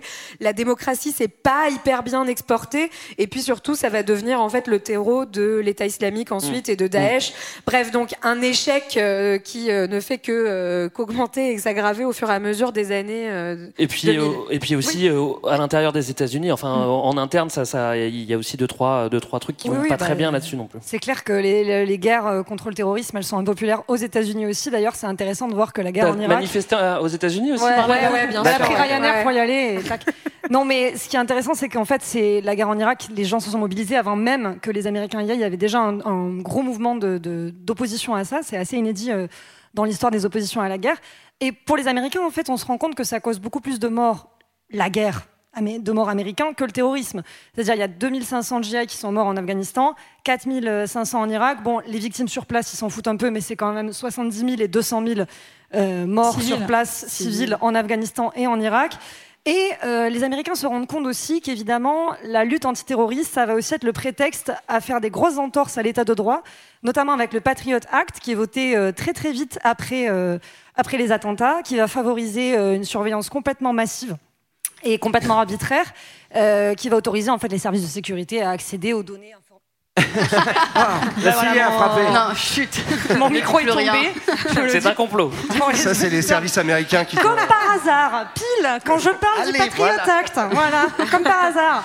Donc, euh, ils sont autorisés en fait à piquer les données euh, des particuliers, des entreprises, etc. que tout le monde trouve normal aujourd'hui, hein, mais bon. Non, ce qu'on trouve plus si grave. Ouais, vous avez toutes mes données personnelles. Bon, pff, comme d'hab, comme les autres quoi. Voilà. Et puis il y a tous- tous les scandales en fait autour de, et de l'occupation et aussi des, des- tout le système de prison secrète de la CIA où, et bien sûr le, le- le camp de Guantanamo donc qui va servir de prison extraterritoriale donc où la loi américaine ne s'applique pas. Ça va. euh, aucune loi ne s'applique. globalement. Euh, ça active un peu un, un vrai débat qu'on, euh, bah, notamment dans la série 24 heures chrono pour ceux qui l'ont vu sur est-ce qu'on peut utiliser la torture ou pas et donc du coup avec un La parti réponse pris est oui, je crois. assez hein. républicain de la série sur oui on peut Euh, et qui va du coup bah voilà entraîner aussi de, de vraies ruptures et de vraies cassures à l'intérieur de la société euh, américaine et euh, amplifier effectivement bah, cette, cette mauvaise Ouais. image des États-Unis. Bah, grosso modo, on est un peu sur le gros bingo de la loose pour les États-Unis, c'est-à-dire que c'est cette double guerre Afghanistan-Irak qui était censée justement montrer, euh, en fait, dans la continuité de la puissance américaine américaine, la fin des années 90. On est la puissance dominante qui fait un peu la pluie et le beau temps, etc. On l'a vu, ça tangue en interne et en fait en externe, c'est euh, l'inverse. C'est vraiment contre-productif. Et les deux scénarios, c'est ça qui est tragique, sont exactement les mêmes. On est sur deux guerres, Afghanistan-Irak, qui durent quasiment 20 ans et qui en fait forment et créent plus, bien plus de terroristes qu'elles n'en tuent, puisque en fait euh, l'islam euh, radical et le djihadisme est beaucoup plus populaire après la, la- la- venue des Américains qu'avant. Donc bien joué les gars. Quoi. La rupture, elle va se faire en 2008 avec euh, l'élection euh, d'Obama, qui lui était opposé euh, à, la, à la guerre en Irak. Et, euh, Mais qui arrive quand même pas à fermer Guantanamo. Oui, hein. oui, bah, Toujours ouvert. hein. Je peux pas tout faire d'un coup. hein. Euh, voilà, c'est difficile d'enchaîner euh, après toutes ces petites guerres, mais il est temps pour nous de faire une deuxième petite pause. Heureusement, les années 2000, c'est aussi la pop culture et les tubes musicaux. Vous l'attendiez, Eh, c'est le blind test. Euh, alors. Là, vous avez le droit de comment sortir ça- vos feuilles. comme- Vous pouvez prendre les feuilles prenez et les les bières. Là, vous avez le droit. Cette fois, c'est plus un burger de la mort. Vous êtes tranquille. Comment ça va se passer? Attention, il y a 14 cases, mais piège, il n'y a que 10 chansons. Voilà. on a raboté. Ouais, parce qu'en fait, c'était trop long, donc j'ai raccourci un peu le, le blind test. Il y a une série de 10 titres qui vont s'enchaîner. Il y en a des faciles, il y en a qu'on croit connaître et en fait on connaît pas le nom. Peut-être que vous aurez tout, je vous le souhaite. Attends, il faut donner. vous allez faut donner, l'artiste. Ouais. Vous donnez simplement l'artiste. On va pas, on va pas chercher les. euh, On est les titres. hein. Ce qu'il faut savoir, c'est que chaque titre a été choisi par des membres de Culture 2000. Donc, Eh si vous voulez des points en plus, je mettrai pas de points en plus parce que ce sera trop compliqué. Mais, mais vous pouvez essayer de deviner à qui c'est, qui, qui, qui a proposé. Voilà. Sachant que donner le titre de la chanson ne vaut pas de points. C'est uniquement les Non, non, artistes. ça ne vaut pas de points. Si vous aimez pas le blind test, bah, vous faites ce que vous voulez, vous dansez ou vous faites Des tourner dessins. les serviettes. Est-ce que vous êtes prêts? Et c'est parti Putain, je transpire, pire, je suis en translé. Transport, bloc, ça klaxonne, ça fait deux heures que je n'avance qu'à petit feu, peu à peu, je pète les plombs. Le pauvre de derrière m'insulte et me traite de con. Sans les trous, sors de ma caisse, prends mon sac dans le coffre et me casse. Laisse ma caisse sur le périph', rien à foutre, je trace.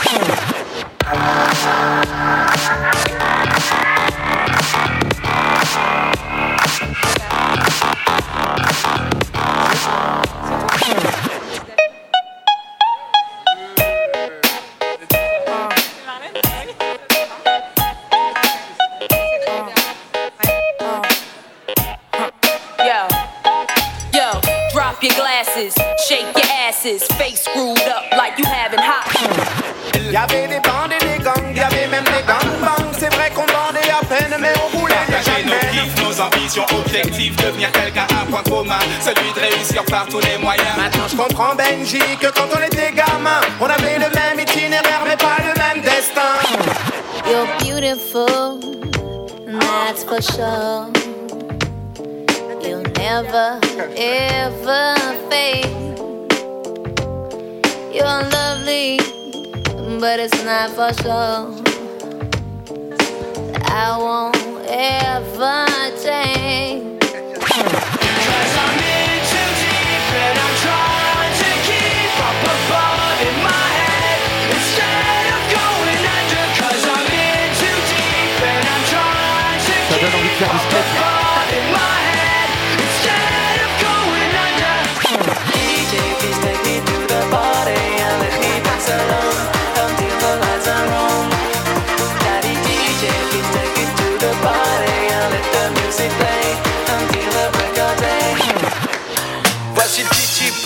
Qui pillave attire l'arigot.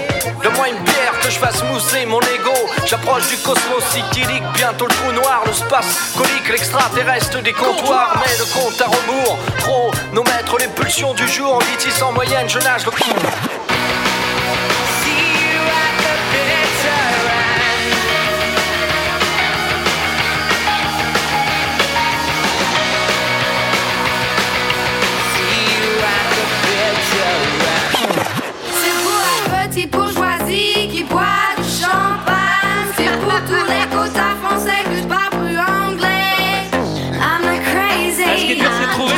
Qui c'est ça Là, c'est dur de savoir qui l'a mise celle-là. Ouh, vous avez tout Oh yeah Alors on va faire comme d'habitude, vous filez la- votre petite feuille à votre voisin. Est-ce qu'il y a quelqu'un qui a tout Olivier, t'as tout Vas-y, viens. Vas-y, t'as tout T'es sûr de tout avoir Allez, allez, allez. Ah bah, Fallait non, pas bah, lui c'est- tu proposer, fais le malin. C'est Aurélie qui a tout trouvé. Vas-y, faut venir, pas faut lui dire venir. deux fois. Allez, Aurélie. Allez Aurélie. C'est pas du tout du favoritisme, on ne connaît pas, c'est le hasard. Oh, on n'a jamais vu cette Il y a la prof qui va vous faire le corriger. Tiens, on lui file un. Ouais, super. Alors pareil, vous échangez. Paris. Bonsoir Paris. D'abord, faut que vous échangez avec votre voisin. hein. Toujours pareil, correction Oui. croisée. On triche Correction pas. croisée. Allez, on garde pas sa feuille, on croise avec les voisins, on croise. Fumier, Olivier. Fumier. Aurélie, Aurélie. on t'écoute? Ah, pardon. Est-ce Euh, que je vais te le remettre? bon, Je vais te oui, le remettre comme ça, parce tu vas qu'on aime bien. profiter? Bah oui. Tu vas pouvoir profiter, tu vas pouvoir nous dire tous les trucs. C'est parti. This is la peste. Putain, je Oui. je suis en C'est transfert. un oui. Transport, bloc, ça klaxonne. Ça fait deux heures que je n'avance qu'à petit Et elle feu. connaît toutes les paroles. les plombs. Le pauvre de derrière, Attends Aurélie, on n'a pas dit karaoké. Hein. sac de ma caisse, prends mon sac dans le me casse. Laisse ma caisse sur le périph', rien à foutre, je trace. Je voulais juste un Mac Morning. Euh, Daft Punk. Oh C'est pas Daft Punk. C'est les successeurs. C'est pareil. Marie J. Blige. Et non Non, non, non Ah mince. Beaucoup trop confiante, Aurélie. hein. C'est c'est C'est Yves c'est la copine C'est la version Wish Oh pardon, c'est pas gentil pour Yves. Allez Aurélie, reprends-toi. On compte sur toi. Vas-y, tu vas retrouver tes mots. C'est les mecs Aaron, Benji et Jackie. Jackie et Benji, des mecs Jackie et Benji, les mecs marrons. Tout à fait. Je suis meilleure en chanson française apparemment. Que quand on était gamin, on avait le même itinéraire, Mais pas le même destin. Nelly Furtado. Oui, oui, c'est bien. Ah ouais, C'est bien Aurélie. Et c'est pas Nathalie Mbruglia comme j'ai pu entendre.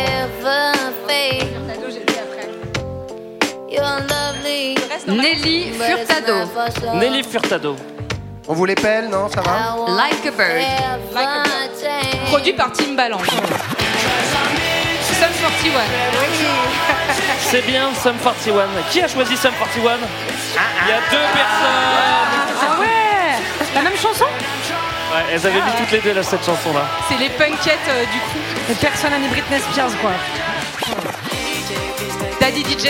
Daddy DJ.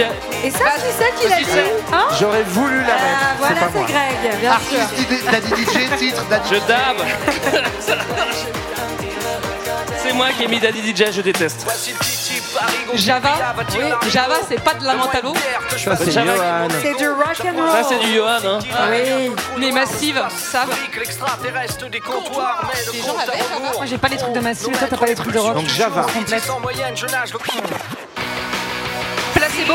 Oui Qui a mis ça à votre avis Euh... C'est encore JB. J'y vais. Ah, c'était mes idoles, merci JB. Et Big up à la team skater du fond. Enfin, ceux qui tenaient les sacs des skateurs en fait. Là, j'ai eu un doute, mais je crois que c'est Mr. Fritz, un truc comme ça. Non, c'est pas ça. C'est Disco Beach. Beach. Disco Beach. I'm a bitch. C'est toi, JB Non, c'est pas moi. J'aime beaucoup. Choisi par Léa. Disco Beach comme la plage ou? Non, pas celle-là. Merci. Bah, Aurélie, Bravo. tu étais presque, mais t'as pas eu tous les points. Bravo quand On même. l'applaudit bien fort, notre candidate. Allez les amis, on reprend ses bières, on reprend ses esprits. Parce que la guerre est pas finie. La guerre n'est pas finie. Je sais, je- vous avez envie de vous amuser. Nous aussi. C'est frustrant de retourner jusqu'à la guerre. Mais C'est comme ça. C'est comme ça. C'est ça le fond du problème. C'est ça le fond du, du spectacle. Voilà. Julie, ça t'a plu la musique? Est-ce que c'est un peu les mêmes musiques que tes parents que j'écoute comme d'habitude? Un jour, un jour, Julie m'a dit ça, ça m'a fait très très mal. Écoute, pour une fois, c'était plutôt les trucs que j'écoutais moi. D'accord. Bah, c'est peut-être parce que c'est toi qui les as choisis. Peut-être. Euh, bravo à toutes et à tous. J'espère que vous avez bien profité de cette petite pause musicale parce que maintenant on va essayer de redevenir un petit peu studieux pour terminer ce grand 2 qui s'intitule Les années poilues, terroristes à barbe et massive à tresse. Alors vous vous en doutez, on va Ah parler oui. maintenant de tresse et d'altermondialisme. Johan, j'ai deux petites questions pour toi. Ouais. Quand tu parles de tresse, tu me regardes, c'est ça? Ouais, justement. Est-ce que tu peux e- m'expliquer et surtout expliquer à tous les auditeurs qui n'ont toujours pas compris ce que c'était qu'un massif? Et après, tu vas donner ton accessoire de massif, un des accessoires de massif que tu avais. Alors, s'il te plaît. Je tiens à préciser qu'on peut faire partie de Culture 2000 et ne pas savoir ce qu'est un massif. Oui. Ça a été mon cas pendant longtemps. donc, euh, Non, c'est- vrai qu'on on va le dire parce que c'est une question qui nous a été peut-être la plus posée par tous les auditeurs. On a fait, je sais pas, 130 épisodes, on pouvait penser que c'était des trucs un peu 150, intéressants. 150. Les gens nous demandent c'est quoi des massifs, voilà. C'est ça que les gens retiennent de, de nos heures Mais les gens sont pas fans de raga, en fait, c'est ça le problème. Quoi. Non, alors les massives, le- l'origine technique vraiment précise, c'est un- une chanson sur internet qu'il faut absolument pas que vous alliez voir, d'un artiste qui s'appelle, enfin d'un artiste qui s'appelle Meklo. Si, il est bien, il a un bon Et flow. en fait, il a fait un rap qui s'appelle Un message de paix Sur la soupe aux choux. sur la musique de la soupe aux choux. Donc vraiment, n'allez pas le Un voir. rythme que très peu de gens ont Voilà. exploité. Personne d'ailleurs, je on crois. pourrait résumer le massif comme une sorte de rasta blanc. Et ça tombe bien parce qu'on va parler altermondialisme. C'est un petit peu voilà le, la péri- la- le rasta blanc qui est anti-système, etc. En tout cas, c'est ce à quoi ressemble Meklo. Et c'est ça qu'il appelle les massives. J'ai passé des heures à chercher genre une origine. J'ai tapé euh, massive rasta origine. de- Aucune origine de l'expression en dehors de Meklo. S'il y en a qui Alors- la connaissent, je ne sais pas. Visiblement, dans les concerts, enfin vous confirmez, euh, dans les concerts de reggae raga, les gens, enfin les, les artistes appellent la foule massive et ils font yes massive tout le temps. Mais peut-être que je me trompe, j'en sais rien. Euh, on va- Et l'accessoire de Johan? Oui, c'est ça la question. Ah, alors La vraie l'accessoire, j'ai eu, mais j'étais jeune, j'ai eu un, un collier comme ça avec un petit jumbé en pendentif. Je pense que c'est un accessoire massif. C'est validé. Ouais. Accessoires de ma- euh, Qui a eu des accessoires de massive Bah ouais. Non, moi j'étais une émo, tu vois. Moi, Moi, j'avais un j'ai eu des t-shirt Sar- placebo. j'ai- eu Sarwell et une dread parce qu'il fallait pas en faire plus. Tu veux dire parce que une sinon, après, je trouvais que- Est-ce qu'elle était Je trouvais rose que c'était trop sale, mais j'en ai eu une. Quand Nous, même, on nous, était des skateurs, non? Euh, non, moi je tenais les, les sacs des skateurs parce que je savais pas monter sur un skate. j'avais des potes qui en faisaient donc il fallait euh, tenir le sac. Mais j'avais mon kéfier pour faire un peu cool. Voilà. Ok, ok. Moi j'ai eu un collier Rasta une fois. Eh ouais, je l'ai toujours d'ailleurs. Je crois qu'il est chez mes parents. Peut-être que je, je ferai gagner un jour. Bref, on va parler d'altermondialisme maintenant. Alors qu'est-ce que ça veut dire altermondialisme déjà? Ça veut dire qu'un autre monde est possible. Ah oui, excellent. C'est un mouvement de contestation du capitalisme libéral euh, qui a une dimension internationale. T'es pas obligé d'être un massif pour l'être. hein. Non, Non. effectivement. Et surtout, ce qui est intéressant, c'est que c'est un mouvement diversifié avec euh, qui renouvelle complètement la, po- la politique habituelle qui était partisane. Ça fédère aussi bien des personnes qui, qui sont euh, des réformistes, plutôt des gens de gauche, euh, social-démocratie, que des tendances plus radicales, des anarchistes, et notamment les fameux black blocs qu'on commence à voir apparaître à cette époque-là. Ouais. Et, les cibles principales de, de- de- des intermondialistes, des groupes de ces mouvements-là, ce sont les grandes organisations internationales et leurs événements, euh, qui sont l'occasion de faire des grandes, euh, des grandes manifestations très puissantes. Et le premier, le premier coup d'éclat, c'était à Seattle en 1999. Il y avait à l'époque euh, 40 000 personnes qui s'étaient réunies pour euh, contre le sommet de l'OMC, donc de l'Organisation mondiale du commerce. Et euh, c'est la première fois vraiment euh, où on a vu apparaître justement les black blocs avec des méthodes d'action directe.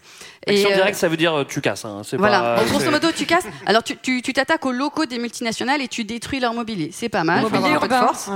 Voilà. Et en tout cas, c'est- le- leur objectif, c'était de cibler les, les symboles du capitalisme. Mm, Voilà. Ils ils s'y sont remis plus tard euh, à Gênes en, en 2001 Johan, aussi contre le G8. Tu voulais dire quelque Tu chose mets d'abord ton petit collier avec ton djembé et après tu réponds à la question.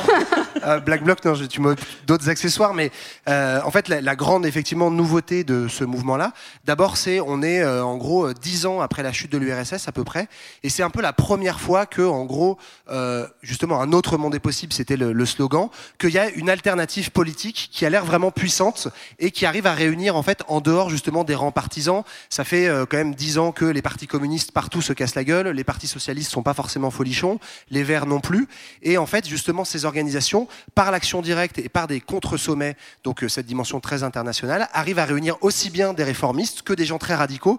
Effectivement, il y a une grande, enfin, un, un grand coup de projecteur qui est mis sur euh, le mouvement anarchiste, et c'est aussi d'autres formes de protestation que les classiques du mouvement ouvrier, euh, grève, euh, enfin manif, grève, avec ces actions directes et ces, euh, ces manifs qui se veulent coup de poing. Donc, euh, par exemple, 40 000 personnes à Seattle, c'est beaucoup, mais c'est pas non plus énorme quand on pense, par exemple, au nombre de personnes qui étaient dans la rue contre les retraites en France. Euh, mais en fait, hein. c'était une manière aussi de faire des actions coup de poing, justement en ciblant. Après, ça a été très mal compris avec le côté les casseurs, en pensant que euh, tout était pris à partie. Il y a une stratégie, quoi qu'on en pense, qu'on soit pour ou contre, il y a une stratégie très précise chez les Black Blocs de s'attaquer voilà, à des symboles précis. Et c'est ça qui va rendre le truc très médiatique à une époque justement où Internet euh, et la télé diffusent ces images partout. Quoi. Oui, et tu disais, euh, c'était pas beaucoup 40 000 effectivement par rapport à d'autres manifs, mais en- à Gênes en 2001 contre le G8, donc le G8 c'est une rencontre au sommet des, des 8 États les plus puissants. Euh, là cette fois-ci, il y a 300 000 personnes et ça part en émeute. Il y a même un mort. Il y a 300, il y a 600 blessés et même un mort. Et en fait, euh, c'est c'est la première fois que euh, qu'on voit de façon, enfin que les médias en tout cas relatent ça, qu'il y a des, des grandes violences policières très graves. Et euh, Amnesty International avait dit à l'époque que c'était euh, à cette occasion les, la plus grave atteinte aux droits démocratiques dans un pays occidental depuis la deuxième guerre mondiale. Quelque chose de très fort. Ouais, c'est-à-dire qu'il y a quand même, excuse-moi, euh, 300 personnes qui sont euh, battues, arrêtées, séquestrées pendant trois jours par les flics en Italie. Donc euh, c'est, enfin, c'est quand même assez fou, quoi. Et là encore, c'est comme, le Patriot- répression. c'est comme le Patriot Act. À l'époque, c'était choquant. Aujourd'hui, c'est relativement Ouais, plus courant. ça, un petit Ce qu'il faut bien comprendre sur ce mouvement, en tout cas, c'est que euh, c'est un mouvement de contestation d'une certaine mondialisation. Euh, c'est aussi la première fois qu'on a euh, l'idée de revendiquer, le, enfin revendiquer aussi justement un monde mondialisé, mais qui pourrait être autre et en fait plus social et pas, enfin et pas juste euh, avoir une stratégie. Enfin, ça permet de revendiquer une nouvelle forme d'internationalisme aussi dans l'action euh, de gauche. Et en fait, euh, oui, ça réunit finalement moins de personnes, mais parce qu'on va se servir vraiment de stratégies de communication politique aussi, euh, justement, se servir de ces grands événements internationaux pour se faire voir, parce qu'on sait que c'est à ce moment-là que tous les médias sont braqués à un endroit, et donc ça se crée, voilà, euh, en parallèle du G8, en parallèle aussi de ce qu'on appelle euh, le, euh, le forum euh, euh, le forum économique mondial qui réunit en gros euh, les plus grands milliardaires et les plus grandes firmes transnationales donc à- en parallèle on va faire le forum social mondial donc c'est vraiment l'idée de euh, ne pas forcément rejeter cette mondialisation mais de créer euh, euh, quelque chose d'alternatif Et ça, c'est l'autre grande innovation quand même de ce mouvement-là, les forums sociaux mondiaux. Le, le plus connu, il a lieu à Porto Alegre en fait pendant euh, trois ans, de 2001 à 2003. Euh, après, il y en aura dans d'autres villes pendant toutes les années 2000. Et c'est le moment où en fait, il n'y a pas juste des manifestations, mais c'est vraiment des rencontres entre euh, des militants, des intellectuels, euh, des personnalités publiques qui les viennent débattre. avec les mains Ouais, voilà. Mais on commence à retrouver pareil des premières formes d'action qu'on va trouver un peu plus tard dans chez les indignés, etc. En tout cas, des premières formes aussi de réflexion en marge d'action euh, plus violente pour penser et essayer de retrouver un peu un logiciel de pensée alternatif, quoi. Et du coup, juste au cœur de l'altermondialisme, il y a l'idée de, aussi de repenser local. On va mettre beaucoup en avance les, les- les expériences des communautés locales, en fait, comme une alternative à un monde euh, globalisé. J'en vois, certains, j'en vois certains qui ont du mal à gérer la transition entre Daddy DJ et la géopolitique, mais vous inquiétez pas, il va y avoir d'autres quiz après, hein, on, va, on va revenir dessus. Donc on, on continue les années 2000. On va maintenant aller en Amérique latine. Là, on n'a pas encore été, euh, ça va changer un petit peu. Ouais. Bah, y a, y a une, en, en réaction justement au dictat du FMI, enfin, et, à toute l'idéologie de, de, du libéralisme et capitaliste. euh, Il y a des crises.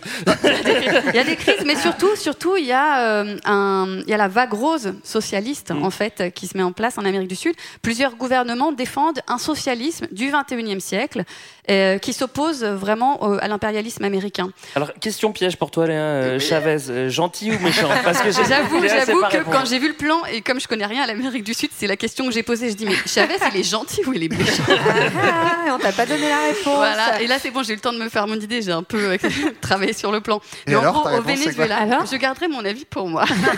C'est un être complexe. C'est un être complexe. J'ai pas fait son thème astral. J'aurais peut-être dû.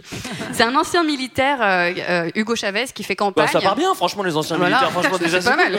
Et qui se présente euh, donc contre l'impérialisme, pour la défense des pauvres dans son pays, au Venezuela. Il est très imprégné de l'idéologie du bolivarisme, euh, qui est un panaméricanisme du Sud pour l'indépendance, en gros, euh, de l'Amérique du Sud. Et lui, il est élu en 1999. Euh, donc, grâce d'abord à la manne pétrolière euh, euh, qu'il y a au Venezuela, il va mener des politiques sociales, il va pouvoir réinjecter l'argent de la manne pétrolière dans le pays, il va promouvoir la- l'alphabétisation, la santé et aussi une réforme agraire. Donc, il va vraiment transformer le pays, nationaliser les industries. C'est bien, ça. Ça, c'est ça, Ça, c'est gentil, Ouais, ça. ça, C'est c'est- gentil, ça. Là, gentil. Juste pour Gentil. préciser, hein, on, on- on estime que la pauvreté, ex- l'extrême pauvreté au Venezuela sous le premier mandat de Chavez, elle baisse de 75%. Donc, énorme. Voilà, c'est c'est juste Ça, c'est c'est- c'est gentil. des avancées sociales euh, révolutionnaires qui se passent à cette époque-là euh, et qui vont fonder vraiment un nouveau modèle en Amérique latine. Euh, en fait, c'est vraiment l'idée de, euh, enfin, les- les pays latino-américains se sont construits en fait sur une extraversion de leurs ressources euh, naturelles. Donc en fait, qu'elles se sont globalement, elles se sont fait surexploiter par des firmes transnationales, en grande partie américaines depuis des décennies. Et donc là, l'idée, c'est de récupérer justement la manne de ces de ces matières premières, de ces ressources, et là au Venezuela en particulier du pétrole, et de le réinjecter dans des politiques sociales. Donc c'est ce qu'on va trouver au Venezuela, c'est ce qu'on va trouver avec Evo Morales en, En Bolivie, Bolivie. qui va notamment na- renationaliser l'eau et les hydro et le gaz aussi. Euh, c'est ce qu'on va trouver euh, aussi euh, en Équateur avec Rafael Correa. Bref, cette vague rose. Et donc, au départ, euh, il va y avoir des effets vraiment spectaculaires en termes de euh, recul de la pauvreté, d'avancée de la- de l'alphabétisation, euh, d'avancée de l'éducation, etc. Jusqu'à ce que. Parce que là, euh, pour ça l'instant, c'est gentil. très Pour l'instant, c'est gentil. Il, il faut quand même, il faut quand même le dire. hein, voilà, c'est aussi euh, Lula au Brésil. Donc voilà, après sur des, des mecs qui vont être plus ou moins radicaux, clairement. Mais euh, au Brésil aussi, on estime Mm. que c'est la, c'est la fin justement de la fin. Euh, c'est comme ça, c'est en réinjectant cet argent-là qu'on va réussir à faire en sorte qu'il n'y ait plus euh, une malnutrition euh, complètement catastrophique. Mais oui, et non, et je tenais quand même à citer euh, Michelle Bachelet aussi au Chili, qui est la Le seule femme, La sœur, donc une femme, Ah, d'accord. Voilà, qui est la seule femme lu. qui était à, à la tête d'un pays socialiste en Amérique du Sud. Mais donc pour la partie méchante, c'est euh, en fait notamment euh, pour ce qui est de, de Chavez et Morales aussi, euh, ils ont quand même des pratiques assez autoritaires du pouvoir. Ils ont envie de rester en place. Donc euh, pour, pour le coup, Chavez va, veut supprimer la limite des mandats. Il veut pouvoir euh, être là ad vitam aeternam. Il va aussi peser des, po- poser, Poser. poser des mesures d'exception pour sur- suspendre la liberté de la Ouais. presse. Il veut légaliser la dictature en fait, c'est Bah, tout. hein, en fait, c'est un peu ça, quoi. Et donc, mais malgré tout, donc sa, sa popularité va baisser, mais malgré tout, il va être élu, réélu, réélu jusqu'à sa mort. Voilà, en 2013. D'accord. Et alors, si tu veux pas dire s'il est gentil et méchant, juste par rapport à Pinochet, tu préfères qui Pinochet ou Ok, je- Pinochat je, crois- ouais, je préfère Pinochat, le petit chat de ma Mais coloc. C'est vrai que, au-delà de la blague euh, sur Chavez, c'est vrai que c'est une, une discussion en fait qui a beaucoup animé le, le positionnement par rapport au régime de Chavez, justement dans les milieux altermondialistes, parce que euh, il, est- il était aussi très charismatique. Il avait, euh, c'était une figure très médiatique qui a beaucoup beaucoup euh, attaqué euh, le soft power américain, et donc euh, derrière, pour plein de gens, c'était aussi une contre-figure, mais avec voilà, c'est Darkseid Mm. qu'a présenté Léa, donc euh, c'était euh, euh, assez quoi. complexe. Ouais. Oui, et puis euh, juste aussi un modèle qui va s'effondrer parce qu'avec la chute des prix du pétrole, bah, aujourd'hui, c'est comme ça que la- le Venezuela s'est retrouvé dans une crise dramatique. Donc en fait, quelque chose de pas très pérenne non plus euh, dans le financement de ces mesures Mm. sociales. Quoi. Fin du grand 2, les amis. Avant d'attaquer le grand 3, je voulais, euh, qu'on- je voulais vous faire part du- d'une petite euh, anecdote euh, 2000, parce qu'on n'a on n'a pas encore assez dit 2000. Euh, je voulais demander à Marlène qu'elle nous raconte euh, comment on a choisi le, le- le titre Culture 2000, parce qu'on nous le demande souvent aussi, mais pourquoi vous avez choisi Culture 2000 C'est quand même bizarre. Marlène, est-ce que tu te rappelles de ce jour-là? Ouais, Il alors beau je, me rappelle. Bah, ça a commencé quand même dans un bar de Massive où tu Ouais. nous as convoqué. Le bar de Le Manu bar de Chao. Manu Chao, ouais. Voilà, le bar de Manu Chao, tu nous as convoqué avec JB et Johan. Pas à Barcelone. Voilà, et puis euh, tu, nous as, on a, tu nous as demandé de réfléchir à des titres. Alors on a réfléchi. Je dirais pas qui a proposé des titres comme euh, Le détail de l'histoire ou euh, Plan culture régulier. Je dirais pas qui. voilà. Euh, et- Tu vois, il y en a un qui est Voilà. pire que l'autre, visiblement. Euh, toujours est-il qu'on n'était pas du tout d'accord sur ceux qui pouvaient être euh, cool ou pas, et que Greg a dit bah, Culture 2000, moi je trouve que c'est bien. Nous, on était, personne n'était convaincu par ce titre. Alors là, il y avait une, une unanimité sur le fait que c'était un titre nul. Et puis à la fin, on s'est dit bon, on n'arrive pas à se mettre d'accord, on tire au sort. Et euh, bah voilà, c'est donc Deux Culture fois, 2000. parce qu'on a Culture 2000. Votation de Greg qui a gagné. voilà. Bah, c'est mieux Culture 2000 qu'un détail de l'histoire, un C'est JB. différent, c'est différent, c'est différent. Voilà, on sait Par pas, on contre, plan jamais. culture régulier, ça a quand même reçu un Plan- certain accueil, j'ai l'impression. C'est c'est vachement long. Voilà. Ouais, c'est mieux Culture 2000, non, quand même après. Ouais. PCR, Bon, ouais, merci. PCR, ça aurait été bien en 2020. Bon, les amis, on va passer au grand 3 maintenant. Du bling bling au plouf plouf, un monde qui craque. C'est de là que tout est parti. En février 2007, des panneaux à vendre qui se multiplient dans les rues des États-Unis. Des millions de familles américaines ont acheté leur maison grâce à des crédits à taux variables, les fameux subprimes. Lorsque les taux explosent, beaucoup ne peuvent plus rembourser. Ils sont sans abri. Quand j'ai appelé la société de crédit, ils m'ont juste dit ben, si vous ne pouvez plus payer, quittez la maison et laissez-nous les clés. Les banques mesurent alors l'ampleur de la crise à venir, car elles ont investi des milliards de dollars dans les subprimes. Avec ces maisons vides qui ne valent plus rien, les dés sont jetés, la crise immobilière va devenir crise bancaire et une crise financière à l'échelle mondiale. Ben voilà, c'est vrai que vu en rétrospective comme ça, les années 2000, c'est quand même un enchaînement de crises. Ça commence avec la crise de la tectonique, hein, c'est euh, c'est quand même assez difficile, on n'en a pas parlé. Évidemment, après, tu as le retour de la crise économique. Euh, Celle-ci, elle a un joli nom, elle s'appelle euh, Subprimes. Alors, on y est pour rien, on n'a pas tout compris, c'est quand même un peu compliqué, surtout à l'époque. Mais visiblement, il faut qu'on paye quand même. Je pense qu'on va avoir besoin d'un super économiste pour nous raconter les subprimes. Je sais qu'il y en a dans la salle, mais ils veulent pas venir, du coup, on va se débrouiller nous-mêmes. Ouais, c'est Momo, je crois, qui connaît quoi le contexte. Ouais, alors finalement, de 2000 à 2008, en vrai, ça se passe plutôt bien au début. Euh, on est en période de prospérité, de dérégulation du secteur financier. La, globali- la globalisation et l'interdépendance, c'est au max. Bruno Le Maire, il est trop content. Il y a tout qui se passe. C'est un bébé à cette époque-là, en plus. Oui, peut-être, mais il écrivait Il est pas. heureux, quoi. Bon. Et en fait, du fait de la dérégulation des, des- des marchés, mais aussi de la recherche des profits, les banques américaines vont favoriser un, un type de, de- placement. pardon, de crédit immobilier qui est hyper risqué pour les ménages les plus pauvres. Euh, ça n'existe pas encore en France. Et Oh, c'est bah, dommage. Dommage. Et c'est des, c'est des- pardon. C'est des, euh, des crédits qui sont sur des taux variables. Et c'est ça qui est super. Parce que c'est ce qu'on appelle des crédits subprimes. Au fur et à mesure, on ajoute des primes.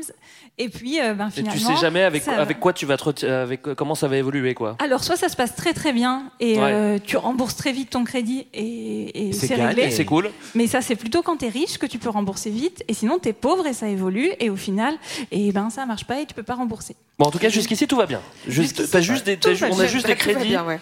On a juste des crédits qui sont un peu chelous. Puis on donne mais bon. beaucoup de crédits. Mais bon, chelou.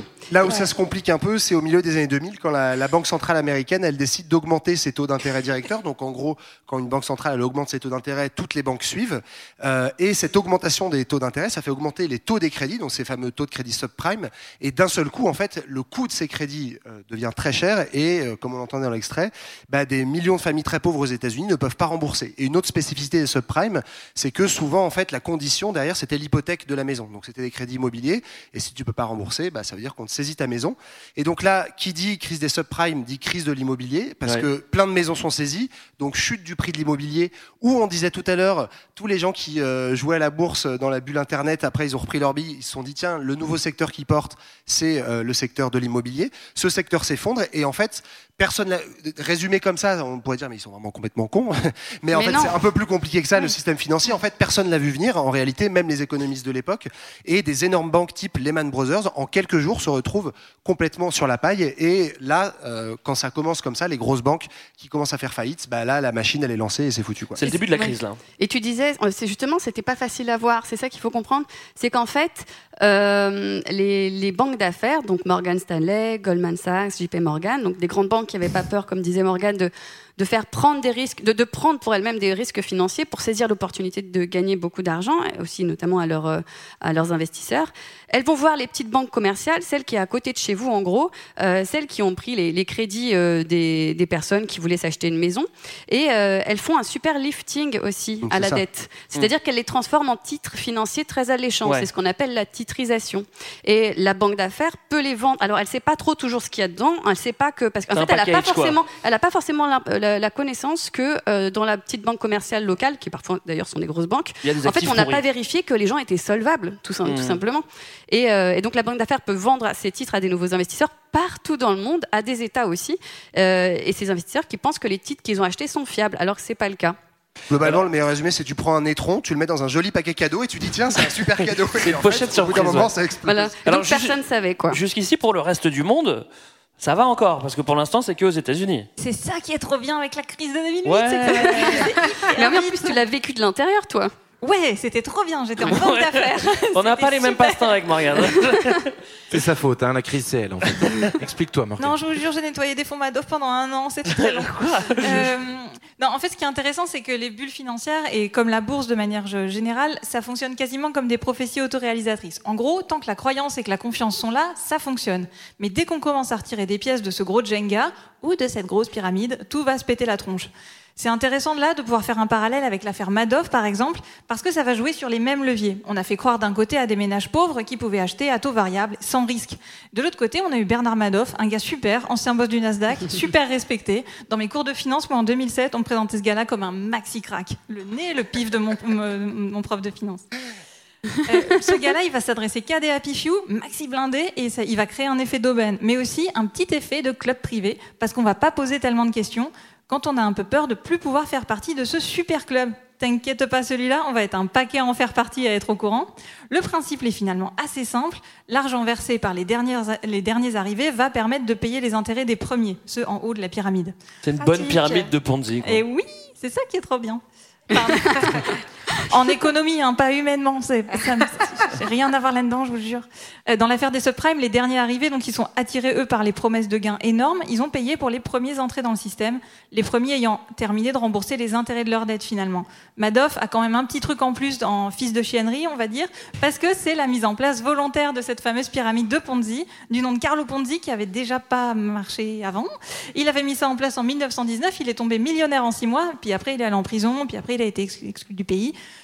Le système finalement n'enrichit que l'escroc, et ça tient que lorsqu'il y a plus d'entrants que de sortants, une vraie belle pyramide. Ouais. Alors, au-delà de Madoff, comment est-ce qu'on fait pour se sortir d'une crise économique comme ça? Parce que pour la tectonique, euh, qui était une crise aussi majeure, hein, ça on l'a dit, c'était facile à partir du moment où le Métropolis a arrêté de faire des soirées en 2008. D'ailleurs, c'est concomitant avec la crise. Ça s'est arrêté tout de suite la tectonique, mais la crise, comment on fait? Parce que c'est pas aussi simple que ça. Bah, Il y a eu une réponse des pouvoirs publics, en gros, qui vont euh, baisser euh, ces fameux taux directeurs qui avaient été augmentés et qui ont euh, accéléré la crise. Donc on baisse les taux directeurs, on augmente les liquidités qui sont en circulation, mais aussi on met en place ces fameux euh, plans de sauvetage des banques et plans de relance budgétaire. En gros, c'est l'argent des États qui a renfloué les banques et les États se sont complètement endettés Mm. euh, pour sauver les banques euh, qui ont fait n'importe quoi. Euh, ça va aussi générer évidemment pas mal d'instabilité politique, Ouais. hein, toute cette crise économique. Euh, pas, pas partout pareil, hein. il y a des pays qui sont beaucoup plus touchés que d'autres. Par exemple en Islande, où ils vont carrément faire des nouvelles élections deux ans avant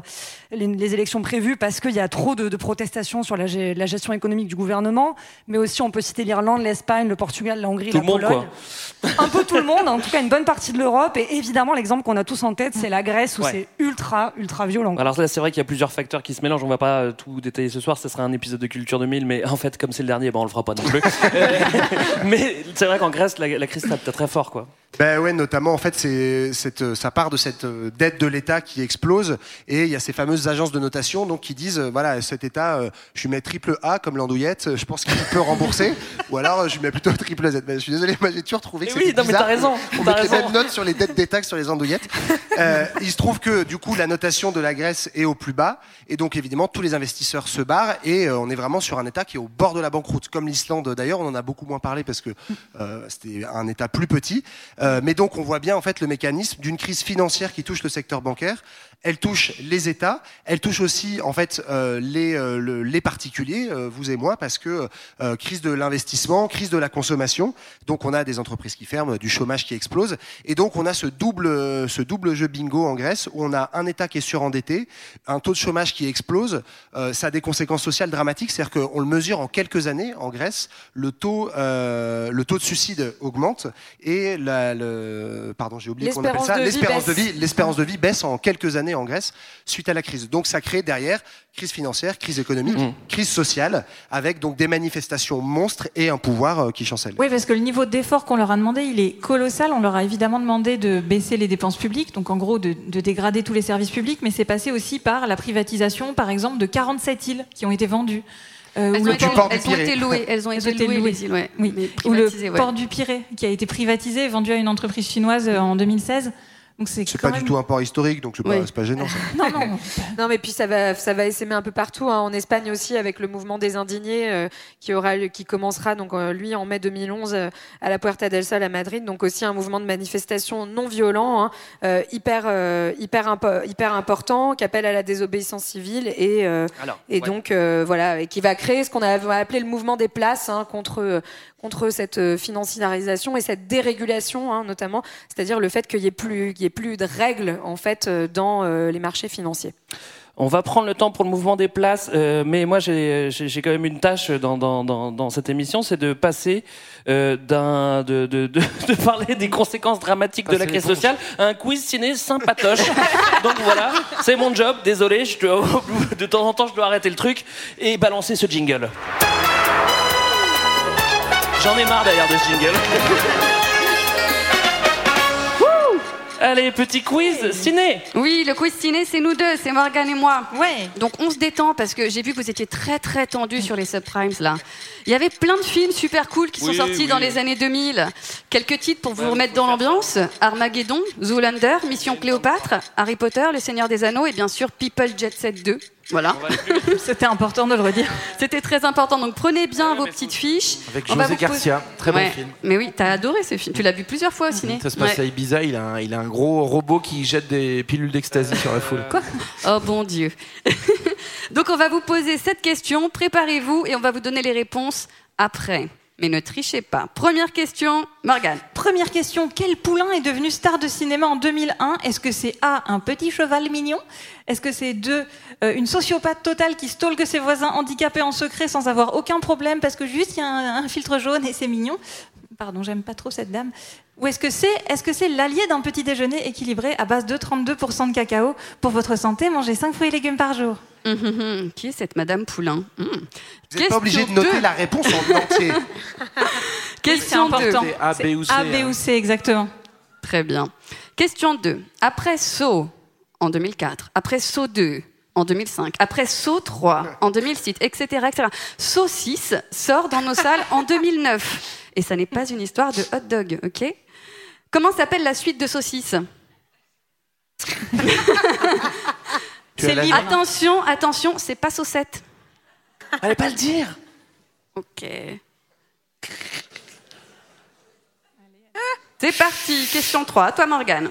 Question 3. Dans Dick et Neck, chef-d'œuvre belge, Natacha, la maîtresse jouée par Marion Cotillard, a une très bonne idée emmener sa classe visiter le musée des accidentés de la route. Est-ce que je peux avoir un, Toi, ex- Charlotte, un extrait Tu sais ce que c'est qu'un pare-brise hein? Eh oui. Si aujourd'hui tu ressembles plus à Albator qu'à Candy, c'est parce que ta maman, elle flûte. Prochaine attraction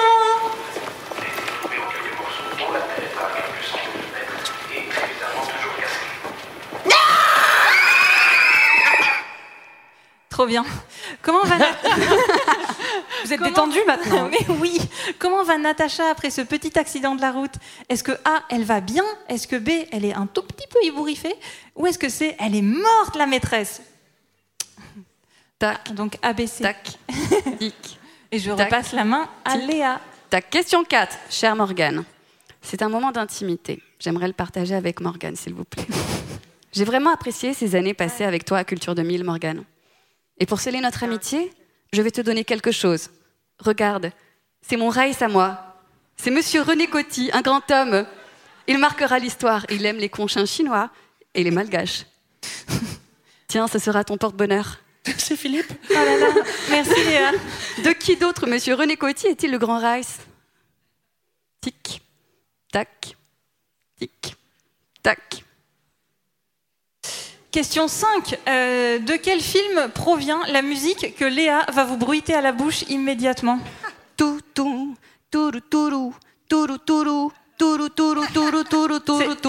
C'est excellent, c'est excellent. C'est également le, la musique qui accompagne tous les pires documentaires sur RMC qui parlent de la euh. police qui descend dans une banlieue la bonne interprétation. Hein. On cherche un titre de film.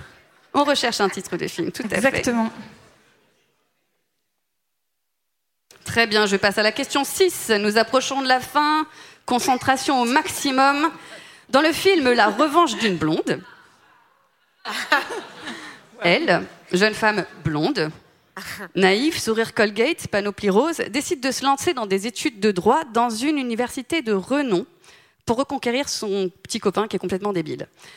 De quelle université sort-elle major à l'issue d'une heure 36 de film absolument réjouissant?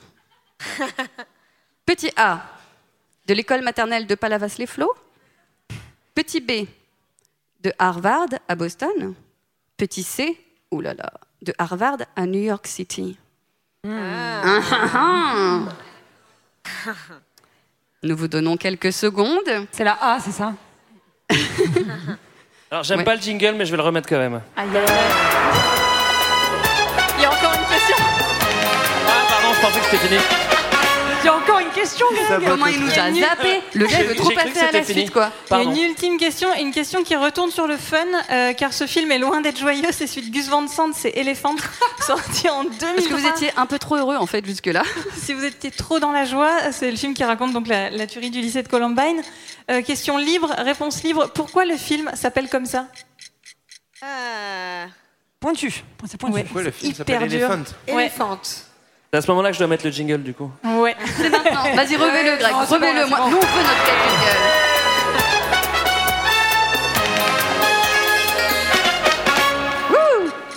Euh, Est-ce que quelqu'un a toutes les bonnes réponses? Qui a la dernière réponse Franchement? Kylian. Tu as la dernière. Kylian, il a toutes les bonnes. Kylian, vas-y, viens. Attends, mais il y a quelqu'un aussi qui les a là. Ah bah vas-y, viens. Battle. Venez, venez. Quelqu'un qu'on connaît pas pour une fois. C'est bien. Ah oui, Julie, Julie, tu peux donner ton micro Merci beaucoup. Alors, parfait, c'est Je le parti. rends Non, c'est trop tard, je m'en vais avec. Euh, Alors. Je les ai pas toutes, mais j'ai la dernière, je pense. Co- euh, juste comment, comment tu t'appelles, euh, jeune garçon rayé? Je m'appelle William. Bonjour, William. Bonjour, William. Bonjour, enchanté. En fait, c'est là, je vous découvre. C'est ma copine qui est fan. Et, déteste. T'as bien fait. Il est jamais trop tard. Je T'as passe le pire moment de ma vie. T'auras Heureusement 130 qu'il y a des épisodes à écouter. Hein, pour T'avais être, envie de euh, t'amuser un petit peu parce que t'as même pas toutes les bonnes réponses et tu viens sur scène. c'est ça Exactement. C'est ça. Euh, Alors, euh, donc, bah, c'est question parti. 1. Euh, question 1, donc il me semble que c'est Amélie. Amélie Tout à Poulain, fait. mais qui Réponse est-elle B. Est-elle un petit cheval? Elle est un petit cheval. c'est Non, un petit elle est poulain. une Non, folle elle est- qui stalk ses voisins. Ah, mais oui, c'est vrai, tu as raison. C'était la réponse B. Elle réponse démarre très mal. hein. Non, mais c'est déjà très bien. Continue. Question 2. Saucisse. Alors, So Begins. Ah, So Begins. Ça aurait pu. Mais c'est pas un préquel, non 3D. C'est un préquel, non Non, mais alors, c'est- c'est c'est le truc de l'époque. C'est saut 3D. Ah ouais Ça aurait pu être saut 2000, hein Mais Ah bon. ouais, putain. Ok, So 3D. Si quelqu'un Ah, a C'est chiant, ça, faut faire So franchement. 4D, So 5D. Voilà. Question 3. Euh, bah, notre Dickeneck. Raïs à nous, euh, de ce cher Jean Dujardin. Euh, ah non, 117. question 3. On était sur Dickeneck. Ah non, mince, ah oui, sur Dickeneck. Euh, elle est morte, la maîtresse. Très bien. Ouais. Est-ce que tu peux nous le faire? Oui. Et paf, elle est morte, la maîtresse Ah, parfait. On n'osait pas le faire nous-mêmes, mais c'était vraiment ça. Tu disais ensuite question Du 4. coup, après, ben, OSS 117. Voilà, qui aime le- son grand Rice, René Coty. Le Oui. combat, elle, exactement. Euh, question 5, j'ai noté point d'interrogation. Il me semble que c'est parce que j'ai séché. Ah, C'était séché. c'est mime. Allez, c'était si bien fait. Requiem Oui. for a Dream, bravo Bravo. C'était Franchement, facile. c'est- C'était vraiment bien fait, les C'était bien chanté. Ouais. C'était fidèle à l'original. C'était très bien chanté. Question 6 alors. Il me semble qu'il n'y a pas de Harvard à New York. Et euh, j'ai hésité avec la maternelle, mais étant donné le film, je, je vais dire Harvard Boston. Tout à fait, c'est bien ça. Et la question 7, dont tu connais la réponse, pourquoi Elephant s'appelle Elephant? Alors, il me semble que c'est à cause de l'expression anglaise an elephant in the room. Quand il y a un, éléph- un éléphant dans la salle, c'est quand il y a un problème qui est tellement énorme, mais personne ne le voit. Eh bien, figure-toi que c'est une des deux explications, mais Gus Van Sant a dit qu'en fait, il avait tracé le, euh, le, le passage des deux jeunes dans le lycée, Le parcours du le tueur. parcours du tueur, et en fait, ça fait un éléphant, la forme. Coïncidence. Ah, ah. Merci beaucoup à toi Merci d'être venu. Merci, d'avoir participé. Merci, les amis. Euh, maintenant, on va reprendre euh, le fil de notre épisode. La crise, la crise, la crise. La crise, c'est fini, c'est bon, c'est ancienne. On arrête. Il y a un épisode qu'on voulait faire aussi depuis longtemps, euh, c'est les printemps arabes. Euh, on devait en parler ce soir, mais on n'a pas le temps. Du coup, on va passer directement à l'écologie. Ouais, vous le savez. C'est très important, mais c'est vrai que ça. Là, on va mal le traiter, on va aller trop vite. Du coup, on préfère aller sur euh, l'écologie qu'on va mal traiter également. Et euh, comme ça, on va gagner un petit peu de temps. Euh, dans les années 2000, il faut savoir que les actions de sensibilisation étaient encore utiles parce que globalement, on s'était pas encore pris un maximum d'événements climatiques extrêmes ni d'épidémies dans la tronche. Du coup, on n'avait pas encore bien compris qu'il fallait faire attention et ça, ça nous arrangeait bien. Et tout ça, c'était évidemment avant le Covid. Et oui, donc euh, en fait, euh, non, non, mais dans les, les- les années 2000, c'est aussi le début des grandes épidémies, euh, notamment avec en 2002 l'apparition du SARS, donc un genre de pneumonie qui a l'air assez sympathique, qui apparaît en Chine, qui fait bien flipper, un virus lié à l'élevage, notamment à l'élevage intensif. Donc on commençait à connaître ça avec la crise de la vache folle qu'on a eu dans la fin- à la fin des années 90, qu'on, qui a fait flipper. Et puis donc on a ce fameux SARS, la grippe aviaire aussi euh, qui arrive en 2005-2006. Bref, un petit avant-goût de ce que pourrait être une, une pandémie. une bonne, cro- une bonne grosse pandémie. Voilà. Euh, on peut continuer euh, les réjouissances avec euh, les événements climatiques extrêmes, si vous voulez. Si vous voulez pas, on, on- on refait un quiz, hein, si vous voulez pas. On en a encore un. Non, mais oui, on peut parler de la croissance, effectivement, de ces événements climatiques extrêmes, de la croissance de leur fréquence. Ils sont en partie liés euh, à l'activité humaine. Donc euh, bah là, on parle de sécheresse, notamment en Afrique, de canicules. Euh, par exemple, en 2003, on avait 1,7 jours de vagues de chaleur par an en France. Euh, et puis maintenant, c'est 7,95 jours par an. Bah bon, vous aviez remarqué, hein Oui. Incendie, inondation, séisme. Bon, D'ailleurs, ouais. en France, on disait la canicule. Vous savez, l'année où on a appris qu'il fallait mettre des verres d'eau aux vieux pour pas qu'ils meurent. Euh, maintenant, en fait, c'est chaque année, il y a des canicules. Quoi. On, a, on a un peu progressé. des canicules. J'ai des canicules. prends rien. Ouais, on a pris un petit abonnement maintenant. Bon, en gros, c'est la décennie où euh, il y a quand même une espèce de, de, de croissance de la conscience de ces événements et donc aussi de la couverture médiatique. Et donc, c'est la décennie où les problèmes écologiques commencent à intéresser un petit peu au-delà des babos à tresse dont on parlait tout à l'heure. On aurait pu passer à ce moment-là, euh, Didier super, on va tous crever, on va tous crever, mais bon, je l'ai pas, je l'ai pas, je l'ai pas, je l'ai pas en stock. Oui, Euh, surtout qu'en France, on est encore un peu protégé parce qu'on a du bol. On a un ministre qui est Claude Allègre, le ministre de la technologie, qui lui croit pas trop trop aux, aux problèmes ah, climatiques. yes. Bah, moi, On je a- l'avais oublié, euh, ce fameux Claude Allègre. Mais bon, Dans, on le dans les salue. ministres un peu précurseurs, on avait aussi Roselyne Bachelot euh, au moment de la- de l'épidémie de H1N1 qui s'était euh, euh, un petit peu emballée en commandant des milliards de masques. Elle avait prévu le Covid avant l'heure. Alors après, les mauvaises langues diraient c'est qu'elle avait beaucoup de copains dans l'industrie pharmaceutique et que c'est peut-être pour ça qu'elle avait commandé un milliard de doses. Dommage. hein. On ne saura jamais, mais en tout cas voilà, peut-être en avance sur son temps, Roselyne. Malgré tout, euh, c'est bien dans les années 2000 euh, qu'on commence à entendre parler de, de, de toutes ces questions, aussi de, de développement durable, euh, d'agriculture biologique. Euh, alors au début, on, on pensait que par exemple, ça c'était des arguments commerciaux, et puis on s'est très vite rendu compte que c'était une autre source d'angoisse. Je mange mal, je mange pas bio. voilà. Bon, Euh, on pense tout de suite à José Bové, Euh, mais il y a d'autres initiatives plus petites avant, euh, plus discrètes, qui se mettent en place euh, dès- Ouais. le début des années 2000. et qui sont assez éloignés de l'industrie euh, agroalimentaire classique. En France, il y a les premières AMAP, AMAP, A-M-A-P, ça veut dire Association pour le maintien d'une agriculture paysanne.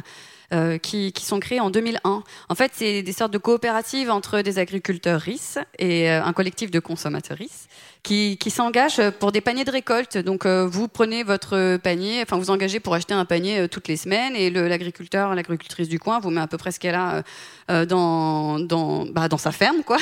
Et euh, ça, ça permet de ne pas avoir d'inter- d'intermédiaire. C'est un modèle qui est importé des, des États-Unis et qui fonctionne euh, assez bien, de mieux en mieux en France.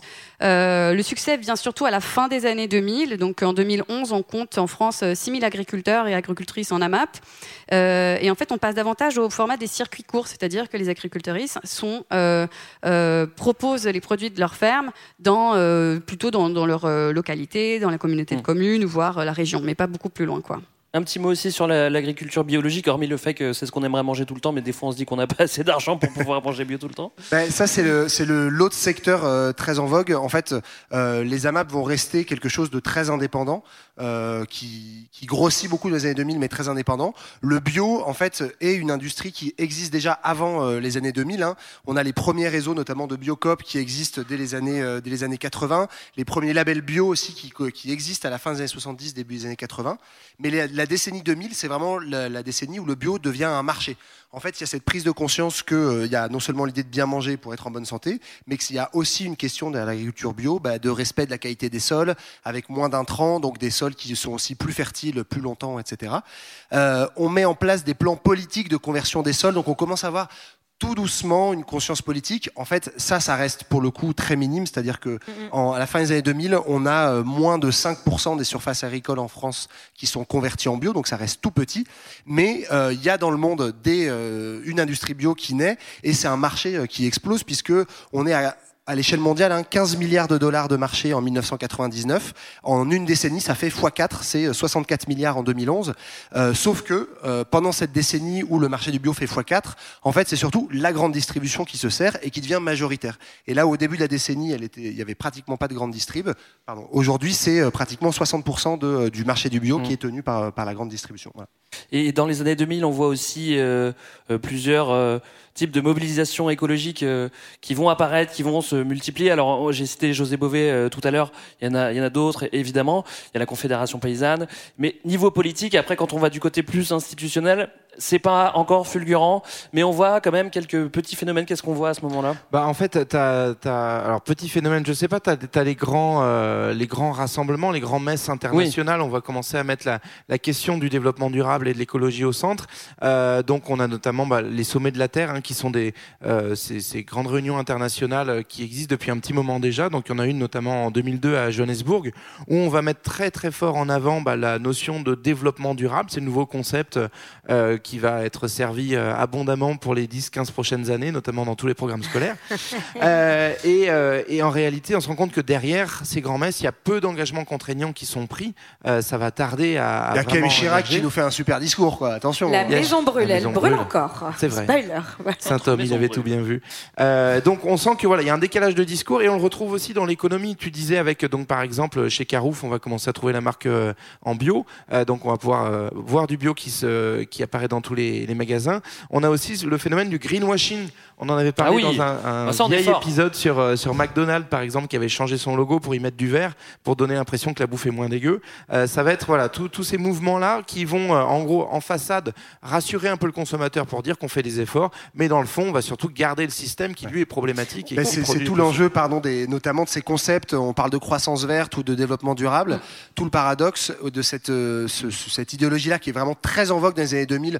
Aujourd'hui, il commence à y avoir des discours plus critiques qu'on entend plus facilement, qu'on pourrait concilier, continuer à avoir une économie de croissance, donc il- il- voilà, euh, euh, toujours de l'innovation, euh, une industrie qui va aller de plus en plus loin, mais qui soit une croissance socialement responsable. Ça a bien marché en 2008 et écologiquement durable. Donc c'est tenir ces trois objectifs qui devient un petit peu le, le, le discours passe-partout. Et donc certains industriels vont quand même le prendre un peu au sérieux dans certaines boîtes et d'autres vont faire beaucoup de greenwashing, comme tu donnais l'exemple de McDo. Quoi. Et les, les- les partis politiques deviennent aussi euh, beaucoup plus visibles. Oui, alors en fait, euh, c'est un peu euh, la, la suite de ce que disait Johan. C'est le greenwashing a de beaux jours devant lui, le développement durable aussi.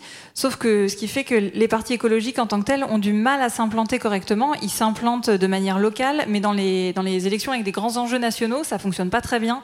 Ils font moins de 5% législatives françaises dans la décennie. Ils sont à 8 ou 10% en Allemagne, alors que c'est là le, le pays dans ils sont le lequel plus forts, ouais. ils sont le plus implantés. Donc c'est quand même pas gagné-gagné. Les, les partis politiques en tant que tels, les grands partis ont encore eux du mal à intégrer les, les notions écologiques dans leur programme. Et euh, le climato-scepticisme a encore de beaux jours devant lui à Mm. l'époque, parce que euh, le, le consensus scientifique est encore un peu nié, les événements climatiques sont encore assez faibles, donc on se permet de se dire que c'est peut-être qu'un hasard. Les amis, on a fini le contenu. Voilà. Maintenant, à partir de maintenant, c'est que du fun, que du quiz. Que du fun.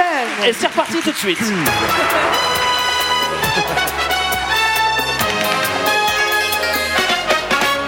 Tu t'es fait du mal en choisissant Et cette donc chanson. bonsoir, bonsoir, c'est parti pour cette dernière manche, Manche du finale. quiz 2000. Voilà, j'espère que vous vous sentez bien et que vous êtes prêtes parce que cette fois-ci, on passe à, après avoir eu un esprit sain, on passe au corps sain avec le sport. Et oui. Et donc, euh, à défaut de vous avoir amené Nelson Montfort, on vous a préparé quelques questions où cette fois on vous laissera la parole, contrairement à lui, pour y répondre. Et euh, bah, c'est parti. On commence avec donc la première question. Attention, tout le monde est prêt, prête C'est parti. Donc, en 2002, deux sœurs se succèdent au rang de numéro 1 mondial des joueuses de tennis. Comment s'appellent-elles Astoche. Daniel Tia et Tamara Il faut commencer facile, attendez.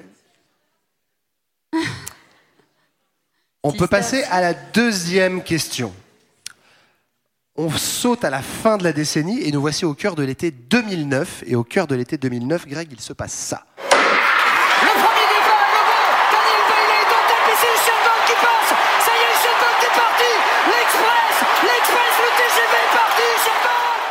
Voilà, le TGV est parti, il s'appelle Usain Bolt, de son nom.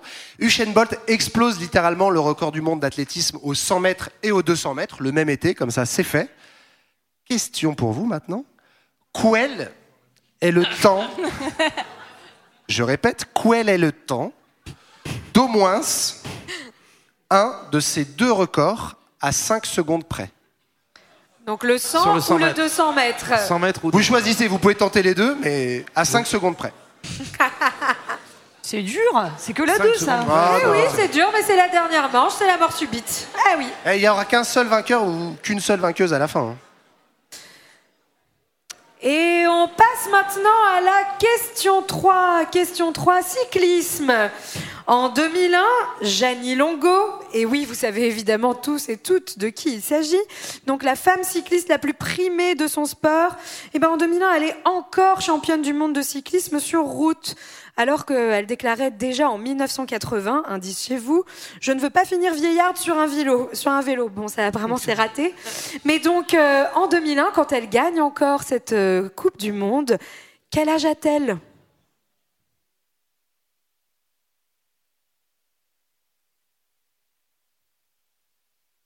Un hommage à Janie qui gagne encore des courses, hein, quand même. Tentez, mettez un âge au pif entre 1 et 100, ça peut marcher. hein. Allez, on enchaîne. Quatrième question.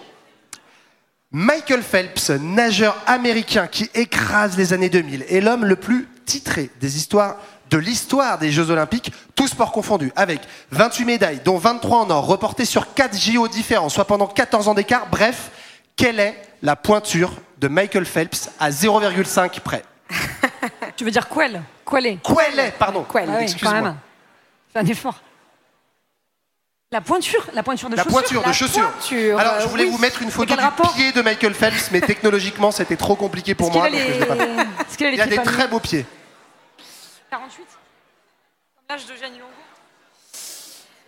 Et Alors, hop, indice, euh, indice, c'est plus que l'âge de Gianni Longo à sa course en 2001. J'ai trouvé par hasard. Vous pouvez Tout le faire à aussi. fait. Et donc, attention, on se concentre. On passe à la question 5.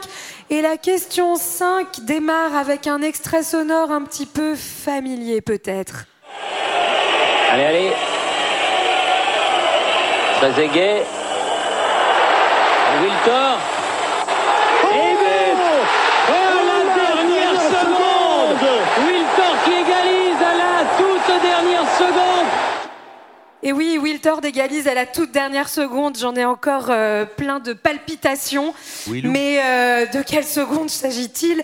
On va vous dire plutôt quelle est la minute du match à laquelle Monsieur Sylvain Wiltord égalise pour permettre ensuite à la France de gagner l'Euro 2000. Attends, quoi Il faut quoi là À la minute minute près, à quelle minute est marqué ce but À quelle minute est marqué ce but Ça dure combien de temps déjà un match de foot On voulait vous mettre les secondes, mais on s'est dit que vous étiez trop mauvais.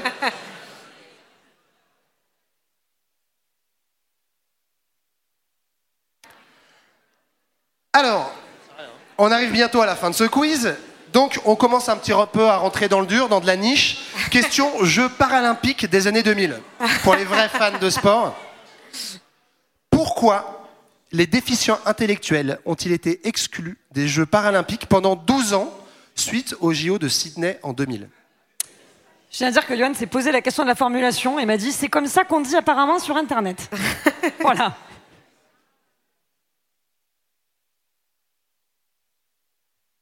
Là aussi, vous pouvez tenter une réponse complètement au pif. hein.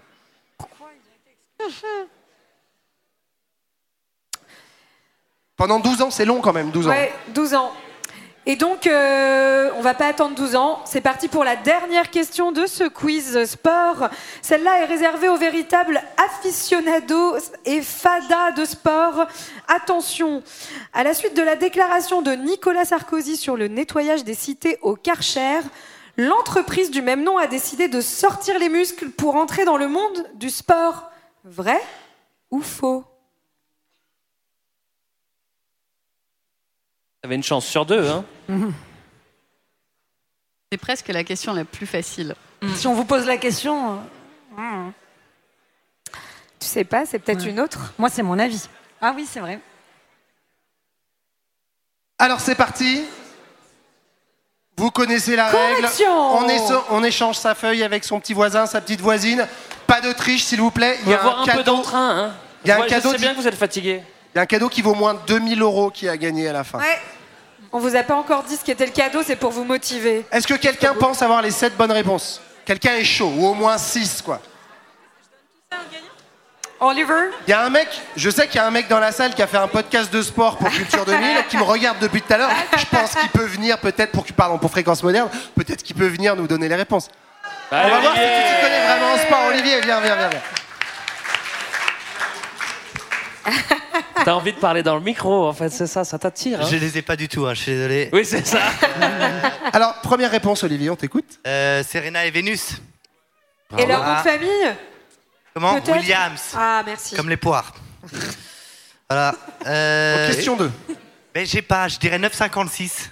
Oh là là, c'est Ça beau. marche à 5 secondes près, puisque c'est 9,58. Bravo Bravo. Et le 200 mètres Tu l'as tenté Est-ce qu'il y en a qui ont le 200 mètres Aucune idée, le 200 mètres. 200 mètres en 19 secondes 19.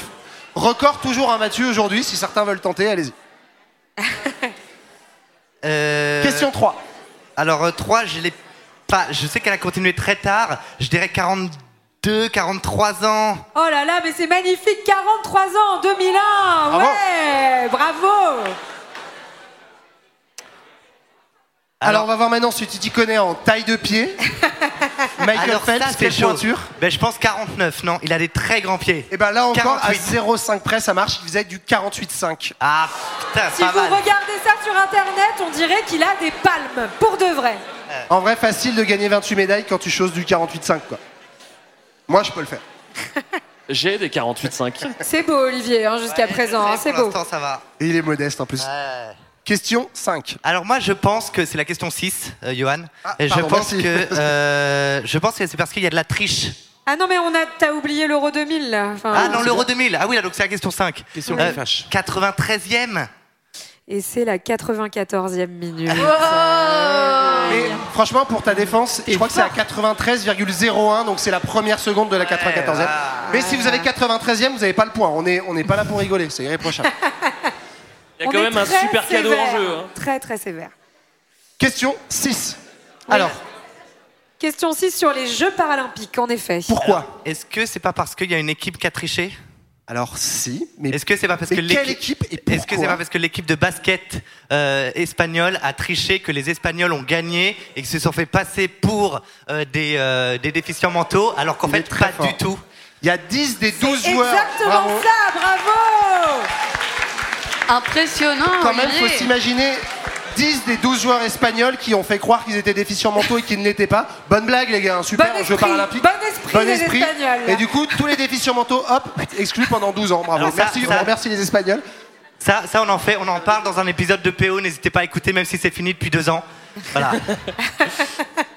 Et dernière question. J'en ai Ah, aucune idée. Alors là, pour le coup, j'ai mis vrai parce que c'est tordu. Ils ont dû acheter un club de foot ou je sais pas quoi. Et Mais euh, oui, oui, bah, c'est vrai, puisque la marque Karcher est devenue sponsor des JO de Rio en 2016. C'est tristement drôle parce que car, nettoyé quand on sait qu'ils favelas. ont bien nettoyé les favelas de Rio, c'est moyen marrant. Mais voilà, c'est donc vrai. Bravo, ça, bravo. Et merci à toi. Bravo Olivier, merci, merci pour ce petit quiz. Je vais repasser, soyez très attentifs, c'est bientôt euh, la fin. Euh, Il y a quand même un cadeau à gagner et euh, comme moi je sais pas bien compter les trucs, je vais passer la main à JB qui Yes. lui va faire les totos. En gros, là, on arrive au moment où Greg, de toute façon, ne tient plus la route. Il rêve que du bar. Donc, on va l'aider, on va être efficace. Vous avez maintenant entre vos mains votre feuille. Votre feuille et son score. Terrible, la vérité. Qui êtes-vous? Quel chiffre êtes-vous Quel nombre êtes-vous Euh, Il y avait 31 points en jeu ce soir.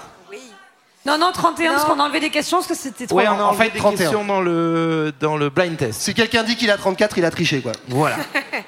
Donc, euh, est-ce qu'il y a quelqu'un qui, est, qui a atteint le score maximal de 31 points? Oh. Si c'est le bien. cas, on lui laisse les clés de Culture 2000. Il faut toujours garder une marge de, projet- de progression. Je vais descendre à 30 points. Est-ce qu'on a du 30 points parmi nous ce soir? Les enchères à l'envers. Allez, 29. Finistère. Là, là ça devrait commencer à lever les mains, non? 28. Enfin, bon. Oh, on est un peu déçus là. On va faire un gros. euh, Vous êtes nuls? 27 Ah, vous êtes atroces. Mais non, mais ça avec, va pas. avec les Ah gens oui. qui sont 12. sauvés. 26 Ah, ah, Ah, ça ah, on est sur bon, 12 c'est ou bon 26 Ah non. Bravo pour le 12. 26. C'était une blague 26 la Drôme. Ouais, je vais tous les faire comme ça, ça va être bien. Ça fait 26, des j'ai vu un c'est des 26 trucs de là-bas vieux ça. Non. Alors 25 le, doux. Ah oh ils sont tout doux. Venez les tout doux. Venez venez venez. Tout le monde vient, Venez tout le les monde, amis, tout le allez monde, les tout le 25. monde. Allez-y, Venez venez avec Les 25. 25, il faut que vous veniez du coup, ceux qui ont gagné. Il va falloir vous le départager. cadeau, hein. Venez fêter votre Il y a un victoire. vrai cadeau. On a des cadeaux et tout. Un cadeau Oh, on les applaudit quand même. exceptionnel Bravo. Alors, Non, non, Non, Olivier, t'as pas le droit de de cadeau, cadeau, toi. normalement Morgane elle est en mode euh, Jacques Martin là. Euh, Oui. Est-ce qu'on peut avoir leur prénom au doudou? Simon. Bonjour Simon. C'est vrai qu'il a l'air doux. et, tu, et tu as joué avec? J'ai joué avec. Euh, Thibaut. Thibaut. Thibaut, ok. Qui d'autre a Et gagné qui d'autre José et Florian. José et Florian. JB, Et- c'est transformé en et Jacques Aurélie. Martin. Et Aurélie Aurélie est toujours dans les bons coups. avec Olivier. Allez, Olivier a gagné. On a six gagnants et ça tombe bien. On avait prévu 500 cadeaux. Donc, on est large. On va vous remettre à chacun, les amis, parce qu'on est très fiers de vous, une magnifique carte postale qui vous dit merci. merci de vous être appliqué. Et pour réviser les prochains quiz, vous trouverez au dos tout, tout le sommaire de tous nos épisodes. Et comme vous êtes très doux et très gentil, vous allez en distribuer à tous les petits camarades de la salle. On Parce vous qu'il y en a félicite, pour tout le monde, il n'y a pas de perdant à Culture 2000 Mais c'est pas tout. Alors, ce n'est pas tout. Je crois qu'il va être temps de donner la parole à notre maître de cérémonie. Il est temps pour nous, je crois, de prendre notre euh, retraite. Il y a un vrai cadeau surtout. Ah oui, Faudrait que tu les départages sur un jeu de rapidité là, tu c'est vois. vrai. Euh, Toucher terre. Le premier qui a gagné là, qui touche la terre. hein, Attention les doudous. Toucher terre, toucher terre, ils entendent pas ils Non, entendent qui avait pas. déjà Bah, gagné Tu leur donnes une mission de fou, quoi. Voilà. Les Je vais pas le doudous faire gagner, je vais Les- l'offrir. Dans cette euh, carte SD, il y a l'intégrale de Culture 2000. Ça, c'est un vrai cadeau. Ah, c'est un petit peu vous filer les clés, euh, les clés du truc. C'est-à-dire que à partir du moment où vous avez ça, vous êtes gardien de Ok. Culture 2000. J'ai une idée. Est-ce que quelqu'un a eu zéro au quiz Un. Un. Qui a eu un au quiz Deux. Trois. Quatre. Cinq. Six. Il y en a un qui à 16 ans. Sept. c'est- à Six, 12. six, six, six. 17. On a un 6 Isabelle, six. viens, tu as Je gagné. crois que tu as besoin de réviser un petit peu. On va donc t'offrir, Isabelle, la totalité, c'est-à-dire euh, 150 épisodes. De Culture 2000 que tu écouteras, s'il te plaît. Si tu écoutes non-stop, ça fait à peu près une semaine. Bravo Isabelle. Bien voilà, on va arriver dans un moment d'émotion. Euh, on vous demande de l'accueillir comme il se doit. Peut-être que Clément peut nous mettre un petit peu dans la, dans la pénombre de l'émotion. Je suis pas sûr T'es pas sûr qu'il ait le pouvoir de faire ça. C'est toi le maître. Oh si, quel pouvoir Les amis, voilà, c'est euh, le moment de se dire au revoir. On a fait notre épisode euh, Culture 2000 sur les années 2000, sur les années 2000-2010. On arrête parce qu'on estime euh, que vous en savez un petit peu trop, sauf évidemment Isabelle. Mais c'est pas grave parce qu'elle a la clé.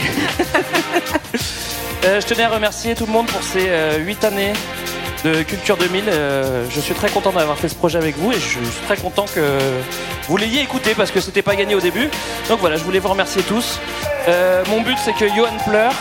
Je sais pas, j'aurais peut-être dû mettre une autre musique.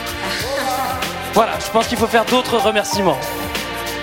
Ouais, je vais commencer par remercier euh, déjà toute l'équipe de la Bellevilloise qui nous a accueillis ce soir et notamment Alexis et Clément à la régie.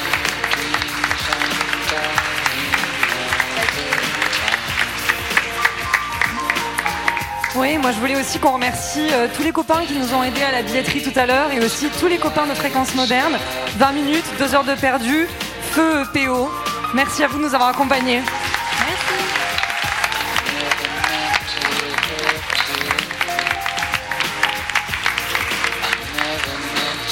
Un grand merci évidemment aussi aux éditions La Martinière que vous avez pu voir euh, ce soir au début quand vous êtes arrivés, nous ont permis euh, de voilà d'enrichir ce podcast euh, de cette autre aventure qui a été d'écrire un bouquin et qui est- dont on est très fier et qu'on aime beaucoup. Voilà donc euh, un grand merci aux éditions La Martinière pour leur confiance. Et enfin, last but not least, comme on dit. merci à vous, surtout à vous ici, le public de la Bellevilloise, et à tous les auditeurs qui nous ont suivis pendant 8 ans. C'était vraiment euh, un beau cadeau pour nous, donc un grand, grand, grand merci à vous.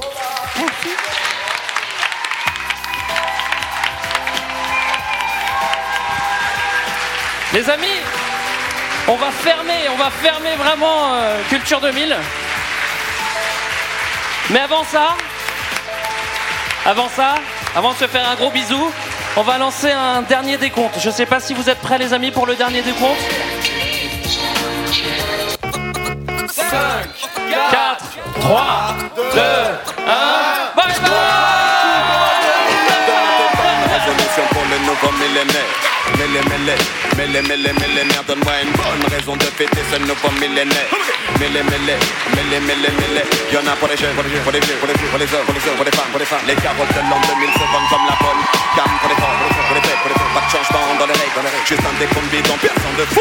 Illusion Ouais, ce soir c'est Kissman, j'ai trouvé un costard 3 pièces. Ça fait bonnerie les potes, tout à l'heure ça faisait frais mais là Ma maîtresse me tape les mêmes faces que le week-end dernier. Et toi tu viens là me demander si ça a changé. Ouais c'est ça, santé, éclate-toi Contradictoire d'un point de vue net. Baillonne tes poumons, ton foie, on est là Santé, oui, je t'aime, merci d'être là. L'année va être chargée, faut que je laisse du neuf à la famille. J'avoue que je suis rabat-joie, mais putain, je pose un abat-jour. Si t'as une idée du genre, et si on s'aimait pour toujours, y'a qu'un soir par an la paix embrasse des fous. Comme par hasard, que ce soir que ça embrasse les fous. Is, pour ce qui est de mes décisions, fais pas comme ces idiots, parle pas de résolution. L'an 2000 pour moi, c'est comme un lundi, le nouveau millénaire. Pas besoin d'une pour parler de paix, ça m'a millénaire.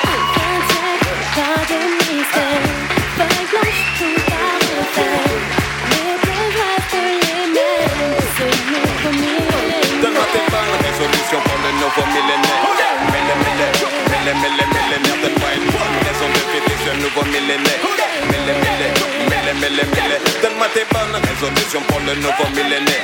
Mêlé, mêlé, mêlé, mêlé, millénaire. Donne-moi une bonne raison de fêter ce nouveau millénaire. Mêlé, mêlé, mêlé, mêlé, millénaire. Aujourd'hui, notre bonheur c'est quoi Et donc on regarde la salle jusqu'à 23h si vous voulez boire des coups avec nous. Dans trois quarts d'heure on nous met dehors. Mais si vous en avez pas marre de notre tronche et que vous voulez boire une bière avec nous, c'est maintenant ou jamais. On prend des bonnes résolutions, mais en fait on change pas.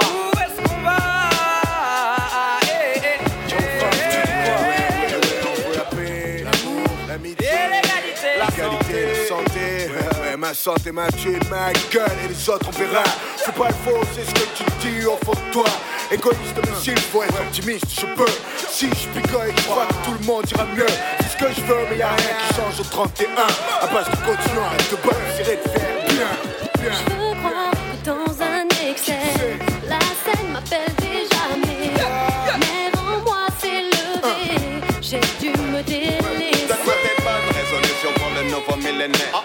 Mêlé, mêlé, mêlé, mêlé, millénaire. Donne-moi une bonne raison de fêter ce nouveau millénaire.